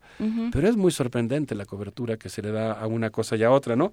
Esta misma nota que estoy citando dice que, por ejemplo, eh, la operación Chashal ha dejado 1.900 muertos en Gaza, pero eso no, no es tan impactante noticia en los medios hegemónicos como lo puede ser eh, la vida de una persona en, en París, ¿no? Cuando, pues, desde mi punto de vista, las vidas de todas las personas son inconmensurables, ¿no? Por Valiosísimas. Bueno, pues quisiera eh, cerrar evocando aquí una nota del periódico L'Humanité. Eh, este, peri- en este periódico dice que los homenajes a Jacques Hamel, los encuentros interreligiosos en las iglesias y en las plazas cívicas han propiciado encuentros y reflexiones comunes. El llamado a la guerra entre religiones ha sido respondido masivamente con un viaje a solidarizarse con el otro, un asomarse a los símbolos y los rituales de enfrente, una verdadera boda de inquietudes, temores, necesidades. A, mí me encantó esta nota del periódico emblemático de la izquierda francesa, una manera de pensar para entender, una, eh, una, un entender para actuar bien, un buscar juntos la manera de conjurar una pesadilla. Los encuentros propiciados para mostrar respeto han sido un antídoto contra lo que promueve el terrorismo, el miedo, la división, el odio, la confusión, la parálisis mental. ¿Qué te parece, Juan Inés? Pues sí, entender, entender al otro. eh, esto que decía eh, Judith Bautista ahorita de saber quiénes somos para saber quién es el otro también, ¿no? Si no, no hay forma. Sí, por cierto, qué importante conversación la que hubo hace un momento aquí, ya con el título del evento, el pensamiento indígena contemporáneo, es como para desde luego enviar un afectuoso saludo a esa semilla de futuro posible que palpita en nuestra sociedad y que esperemos que entre todos podamos hacer germinar. Bueno, pues eh, quiero eh, terminar con una- un comentario de este propio periódico, El Humanité. Por cierto que la vez pasada que hice mi intervención desde Guadalajara, casi terminando la intervención sobre Francia, tuve la suerte de encontrarme con Samuel Melendres, un amigo, seguramente algunos eh, miembros de nuestro querido auditorio lo identificarán, es una figura emblemática del comunismo mexicano, y me dijo que había escuchado la intervención y que él había estado en los talleres del periódico La Humanité. Fue muy emocionante cuando me empezó a describir eh, la visita que hizo a los talleres, al edificio del periódico. Y bueno, pues me recordó muchas cosas sobre las relaciones que ha tenido la izquierda francesa con la izquierda mexicana, la colaboración entre periodistas, entre intelectuales, que por supuesto es muy vasta y me hace, desde luego, también eh, mandar un afectuoso saludo al campus de la UNAM en París, al que a todos nuestros amigos del auditorio le deseamos que alguna vez, por alguna razón, tenga que estar ahí. Quisiera Que nos inviten a transmitir. Desde, desde, desde, las orillas del de París. Esa es una versión, hacer... la orilla del Sena es la segunda, desde donde estuvo la última barricada de la comuna, esa es la tercera. No, no, yo digo que hagamos un Esa circuito. gana sin duda alguna si hacemos un sorteo por... No, un circuito, eh, Juriquilla, un circuito. Baja California, París. Ta Tokio. China. China, sí. China, En China. China tenemos chino. en Beijing. Yo, yo creo que en la Pekín, Comuna de París es un germen, de un, es uno de los grandes experimentos sociales Grande. de la humanidad y bien vale la pena, por supuesto, que primer movimiento transmita algún día desde ahí. Creo que recuperaría muy bien el espíritu de nuestra universidad. Se acaba de desmayar el señor director, no se preocupe, ya vamos a ponernos en orden. Ándale. Bueno, Podemos hacer un fondeadora. Para que nos saquen del país. No, bueno, uno ve que los programas que transmiten desde cada lugar, que pues yo creo que si es una cosa histórica, pues no pasaría nada más que, eh, digamos, un llamado a la conciencia universal. Los monstruos que nos atormentan, dice una nota del periódico La Humanité, nacieron en las grutas de las guerras imperiales. Apestan a petróleo, a dinero. Fran qué, qué importante es la narrativa ¿no? de un acontecimiento. ¿Cómo puede ser que te incite al odio y a la persecución de un grupo, a la estigmatización, o que por el contrario, pues te haga pensar un poco más las cosas? Dice el periódico La Humanité que Francia creó esas fuerzas militares implacables para ganar sus guerras imperiales mediante el terror contra la sociedad política de los países que quería invadir o controlar. Ahora esas fuerzas se han desatado contra sus creadores. Responder organizando guerras ilegales, fuera de Naciones Unidas, Unidas, alimentará a la bestia. Y anuncia un festival que es muy emblemático de toda Europa, que seguramente muchos de ustedes conocerán, el Festival de la Humanité, que se celebrará los días 8, 9 y 10 de septiembre. Vean la página del periódico La Humanité, vean ustedes eh, el programa del festival, es una cosa extraordinaria. Hace algunos años en, en ese festival ah, cantó Bob Dylan. Ah, Ah, imagínate. y, y. Joan Baez, perdón, los dos. O sea, fue espectacular. No, no, es una, es una expresión, digamos, es una- un espacio en el que se reúnen expresiones culturales, pues diríamos ahora en resistencia, ¿no? Sí. Eh, y de una calidad artística verdaderamente fenomenal. Eh, En Francia hay una gran discusión respecto a la suspensión de festivales y actividades públicas. Todos los comités organizadores de eventos culturales están discutiendo y con razón. En ningún momento nuestra intervención ha sido eh, ha tenido como intención simplificar las cosas. Evidentemente hay una, un contexto en el que lo que se requiere justamente es asumir la complejidad de los retos y muchos comités de organización de los festivales están suspendiendo eventos masivos importantísimos, fiestas religiosas, actos públicos. Y otros, por ejemplo, el Festival de Teatro Callejero, perdón, han decidido mantenerlos. Y el Festival de la Humanité dice, vamos a hacer el festival conscientes de que lo hacemos en condiciones muy difíciles, pero creemos que el reunirnos para fomentar la paz, para fomentar la solidaridad es más importante que nunca y en ese sentido vale la pena, pues más que correr el riesgo, tener una acción decisiva que diga cuál es la opción que estamos defendiendo. Sí, eh, oía el otro día una justamente una mesa que donde se discutía la lo pertinente o no de, de tener la fiesta de la Asunción, que es, o sea, no solo es una fiesta religiosa, es una fiesta eh, cultural, social, donde se junta muchísima gente en- por estos días, es como el 16 de agosto, por ahí, no me acuerdo, y, y tienen esa discusión, la, la tenemos o no la tenemos, nos arriesgamos a juntar a tanta gente en este clima y con estas perspectivas, o qué hacemos, qué es, qué es la, la discusión que se- tiene siempre, le, le creemos al miedo, le, le dejamos que el miedo nos gane, dejamos que nos gane, ¿qué? ¿No? Pues a mí me gustó mucho esta convocatoria del periódico Ujú. La Humanité a pensar en serio los problemas, a ir a fondo, a tratar de explicarnos las causas de los fenómenos y me gusta mucho cuando hacen esta crítica. Yo creo que el pensamiento crítico es justamente el arma filosófica que tienen los oprimidos contra los opresores, no en un sentido panfletario, sino que la crítica pues tiene que ayudarnos a superar y a mejorar lo existente. Y en este caso pues la convocatoria a plantear públicamente que la paz es posible, aunque sea difícil, me parece que es digna de celebrarse. Y por lo mismo quisiera eh, despedirme con una pieza de The Chemical Brothers, que es eh, justamente uno de los grupos que va a abrir el Festival de la Humanité el próximo mes de septiembre. Estaremos muy atentos y vamos a ver eh, qué podemos hacer para informar sobre lo que ocurre en este festival. Muchas gracias, Alberto Betancourt y tus mundos posibles. Nos vemos el próximo jueves y vamos a, escoger- a escuchar Block Rock in Beats. Block Rock in Beats. Beats. Block Rock in Beats. de los Chemical Brothers.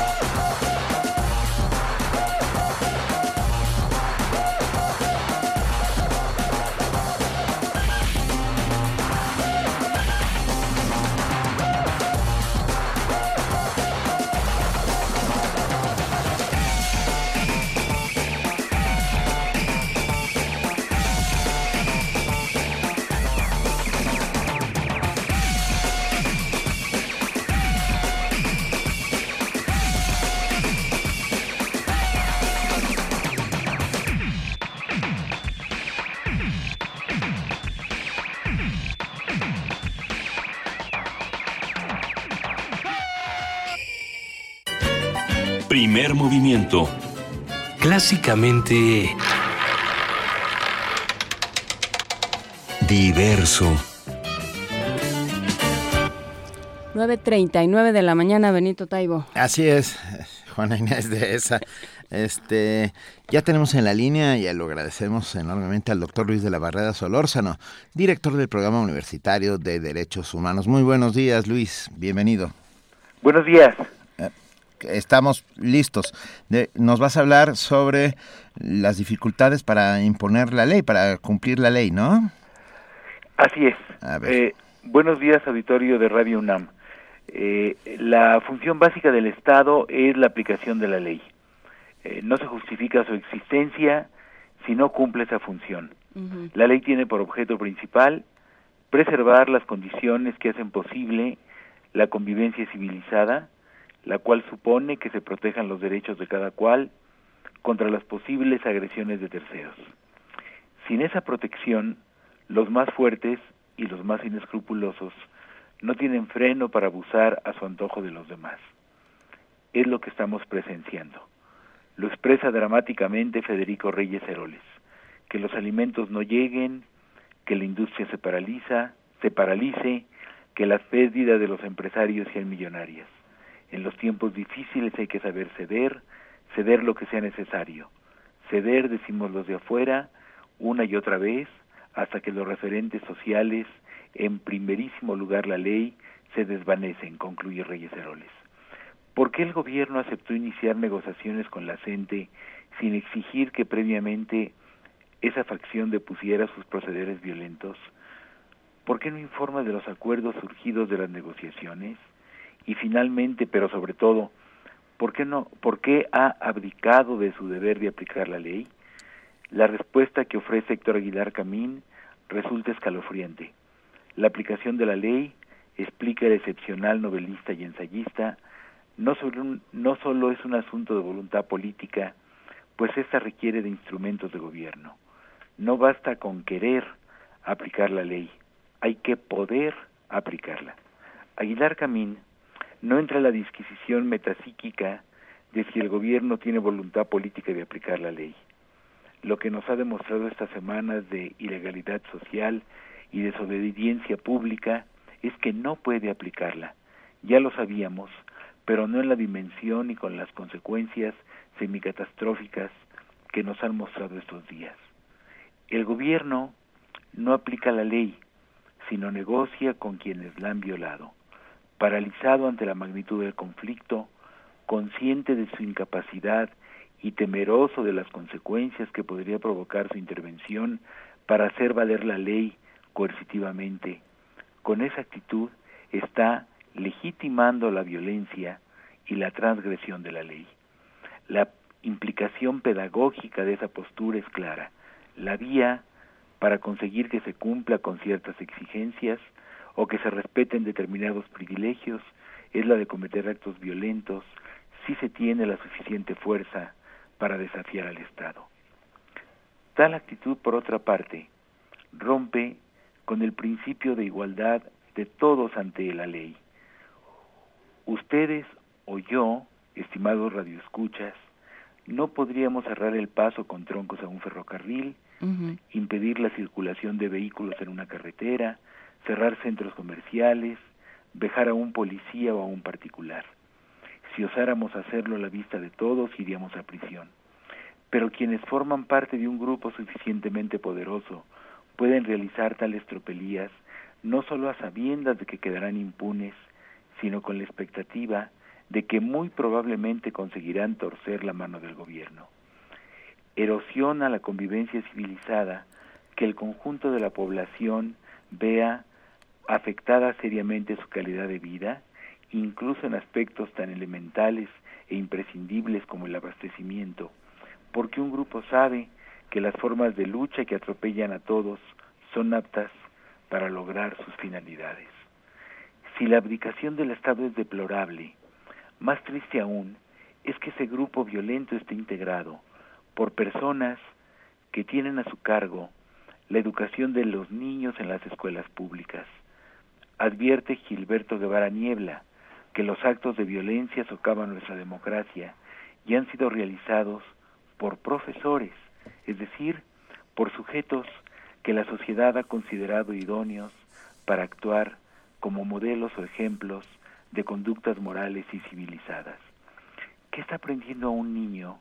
¿Qué está aprendiendo un niño que ve a su profesor obstruyendo carreteras, atacando a la policía, apoderándose de plazas públicas, destruyendo locales, quemando sedes educativas, robando o incendiando vehículos, hostigando y golpeando o rapando a padres de familia o a docentes que no comparten sus ideas.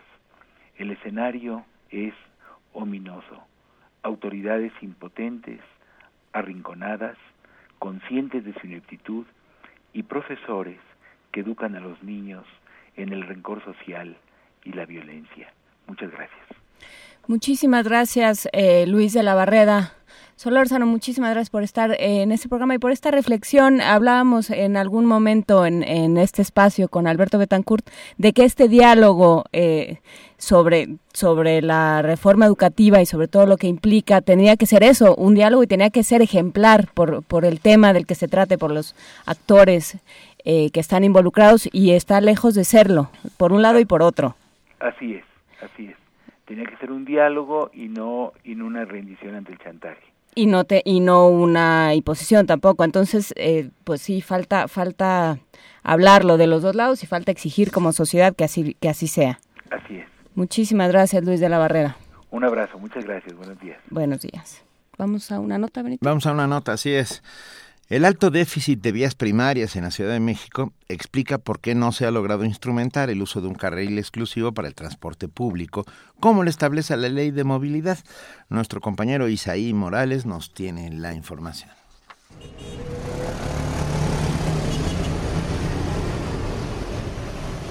Aunque la Ley de Movilidad de la Ciudad de México, publicada el 14 de julio de 2014, establece en el artículo 180 que los corredores de transporte público contarán con un carril exclusivo, la disposición sigue sin cumplirse. Lo anterior se explica porque la norma señala que se procurará la instalación de carriles exclusivos para el transporte público. Al respecto, el Instituto de Políticas para el Transporte y el Desarrollo, organismo internacional que promueve la vía sustentable, indicó que si se requieren carriles exclusivos, la ley debería ser más firme al requerirlo. El investigador de la Facultad de Arquitectura del UNAM, José Ávila, explicó que existe un déficit de planeación de estructura urbana en la Ciudad de México. La Ciudad de México tiene un déficit muy grande en términos de vías primarias. Tenemos un inventario de calles muy grandes, desaprovechadas, son más o menos, si mal no recuerdo, unos 11 mil kilómetros de calles, y secundarias, y lo que fundamentalmente se usan son las vías primarias, en donde concurren tanto el automóvil particular como transporte público eh, de superficie. El problema está fundamentalmente en los transportes como son los microbuses. Tenemos un déficit de transporte público muy grande.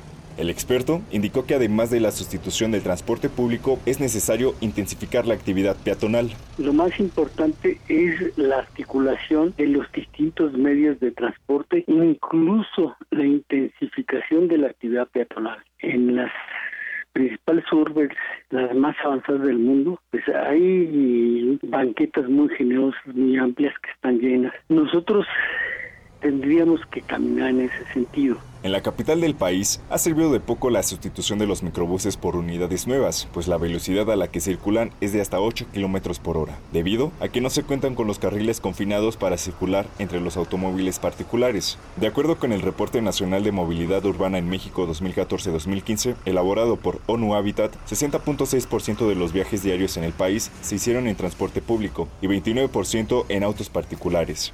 Se ha incrementado la cantidad de vehículos eh, de manera exorbitante en la ciudad en los últimos años, se ha duplicado en los últimos 10 años más o menos, según los datos del INEGI. Pero eso no quiere decir que ahora más gente tenga autos. En muchos condominios residenciales, las familias de alto estatus tienen en cuanto, entre 4 y 6 autos la implementación de espacios diseñados exclusivamente para el transporte público y el mejoramiento de las unidades permitiría trasladar al usuario más rápido de un punto a otro, pues en la actualidad se destinan hasta dos horas diarias en los traslados. Para Radio UNAM, Isai Morales. Primer movimiento. Clásicamente... Universitario. 8 de la mañana, 49 minutos. Gracias a todos los que nos escriben, gracias a todos los que hacen comunidad ah, aquí Vamos. diariamente. Este, las opiniones vertidas en este espacio son personales, o sea, todos y tenemos todo el derecho de escucharlas y de vertirlas, por supuesto.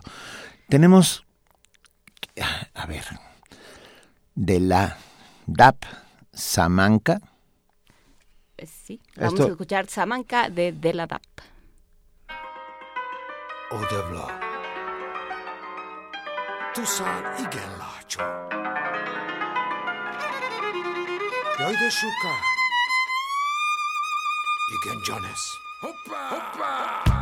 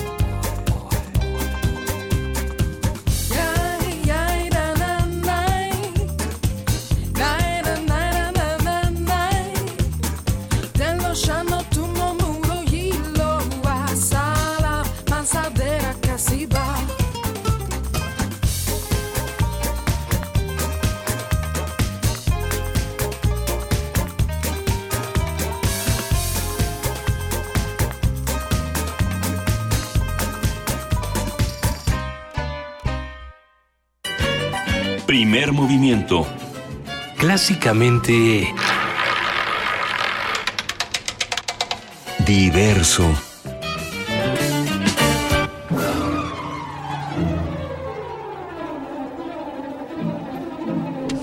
De la mañana, 55 minutos, hizo que escucharon. Es solamente el aviso de que ya está con nosotros aquí. El mosco del dengue. ¿Eh? El mosco del dengue. No, a ver, otra opción. Del Zika. no, bueno. No. Frida Saldívar. Ya está con nosotros Frida Saldívar para contarnos qué hay hoy en Radio UNAM. ¿Qué hay? Muy buen día. Frida Saldívar. Aquí en el 96.1 de FM a las 10 de la mañana sintonicen el camino del cangrejo con testimonios y expertos en torno al tema del cáncer. De 1 a 3 de la tarde podrán conocer el quehacer universitario de la UNAM en Prisma RU con Deyanira Morán. A las 4 de la tarde afinen sus oídos y escuchen Miocardio, la génesis del sonido. En el 860 de AM a las 9 de la noche tenemos conversación en tiempo de bolero y recuerden que también pueden escuchar por AM Resistencia Modulada a partir de las 10 de la noche. Nos pueden sintonizar también por internet en www.radiounam.unam.mx y síganos en redes sociales. Nos encuentran en Twitter, Facebook e Instagram como Radio UNAM. Muy bien. Eh, Prisma RU ya a dos horas y resistencia modulada a todo lo que da. Así es. Con todos sus premios y todos sus reconocimientos. Pues muy bien. Y entonces tenemos, no, espérense un segundito. tenemos ganadores. Tenemos ganadores para, para el domingo. Para el domingo, para el concierto, tenemos a Enrique Anaya Torres, Enrique González Escalante, Sergio Paz Zarza, Víctor Alanís Hernández, Saúl Adrián Cervantes Fuentes y Javier Allende Prado. Y para el viernes, Alba Montserrat Chávez Rodríguez, Santos Francisco Zamudio Holguín, María Natalí Guapo Alpizar y José Luis Sánchez. venga, muchas gracias a todos los que han escrito, gracias incluso a los que nos ofrecen pagar el viaje a Francia. Ah, no somos comunicólogos.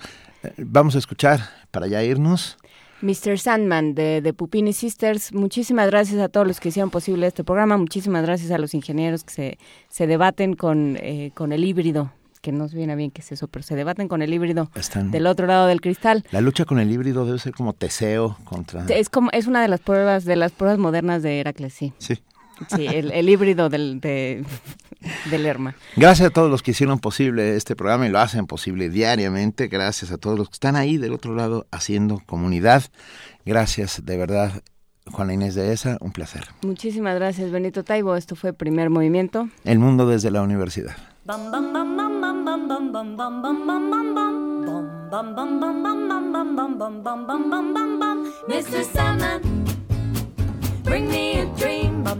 bum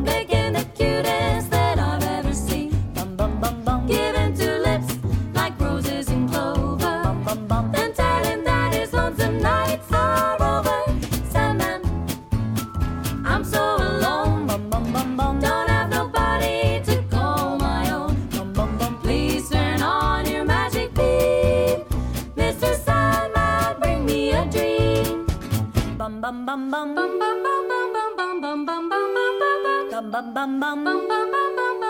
bum bum bum Summer, bring me a dream, making the cutest.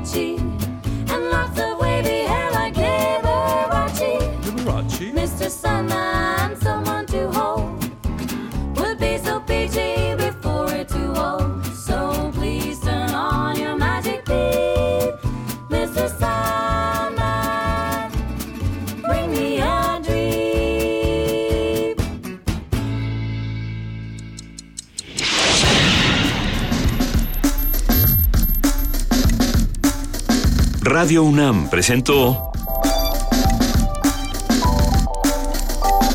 Primer Movimiento. El mundo desde la universidad.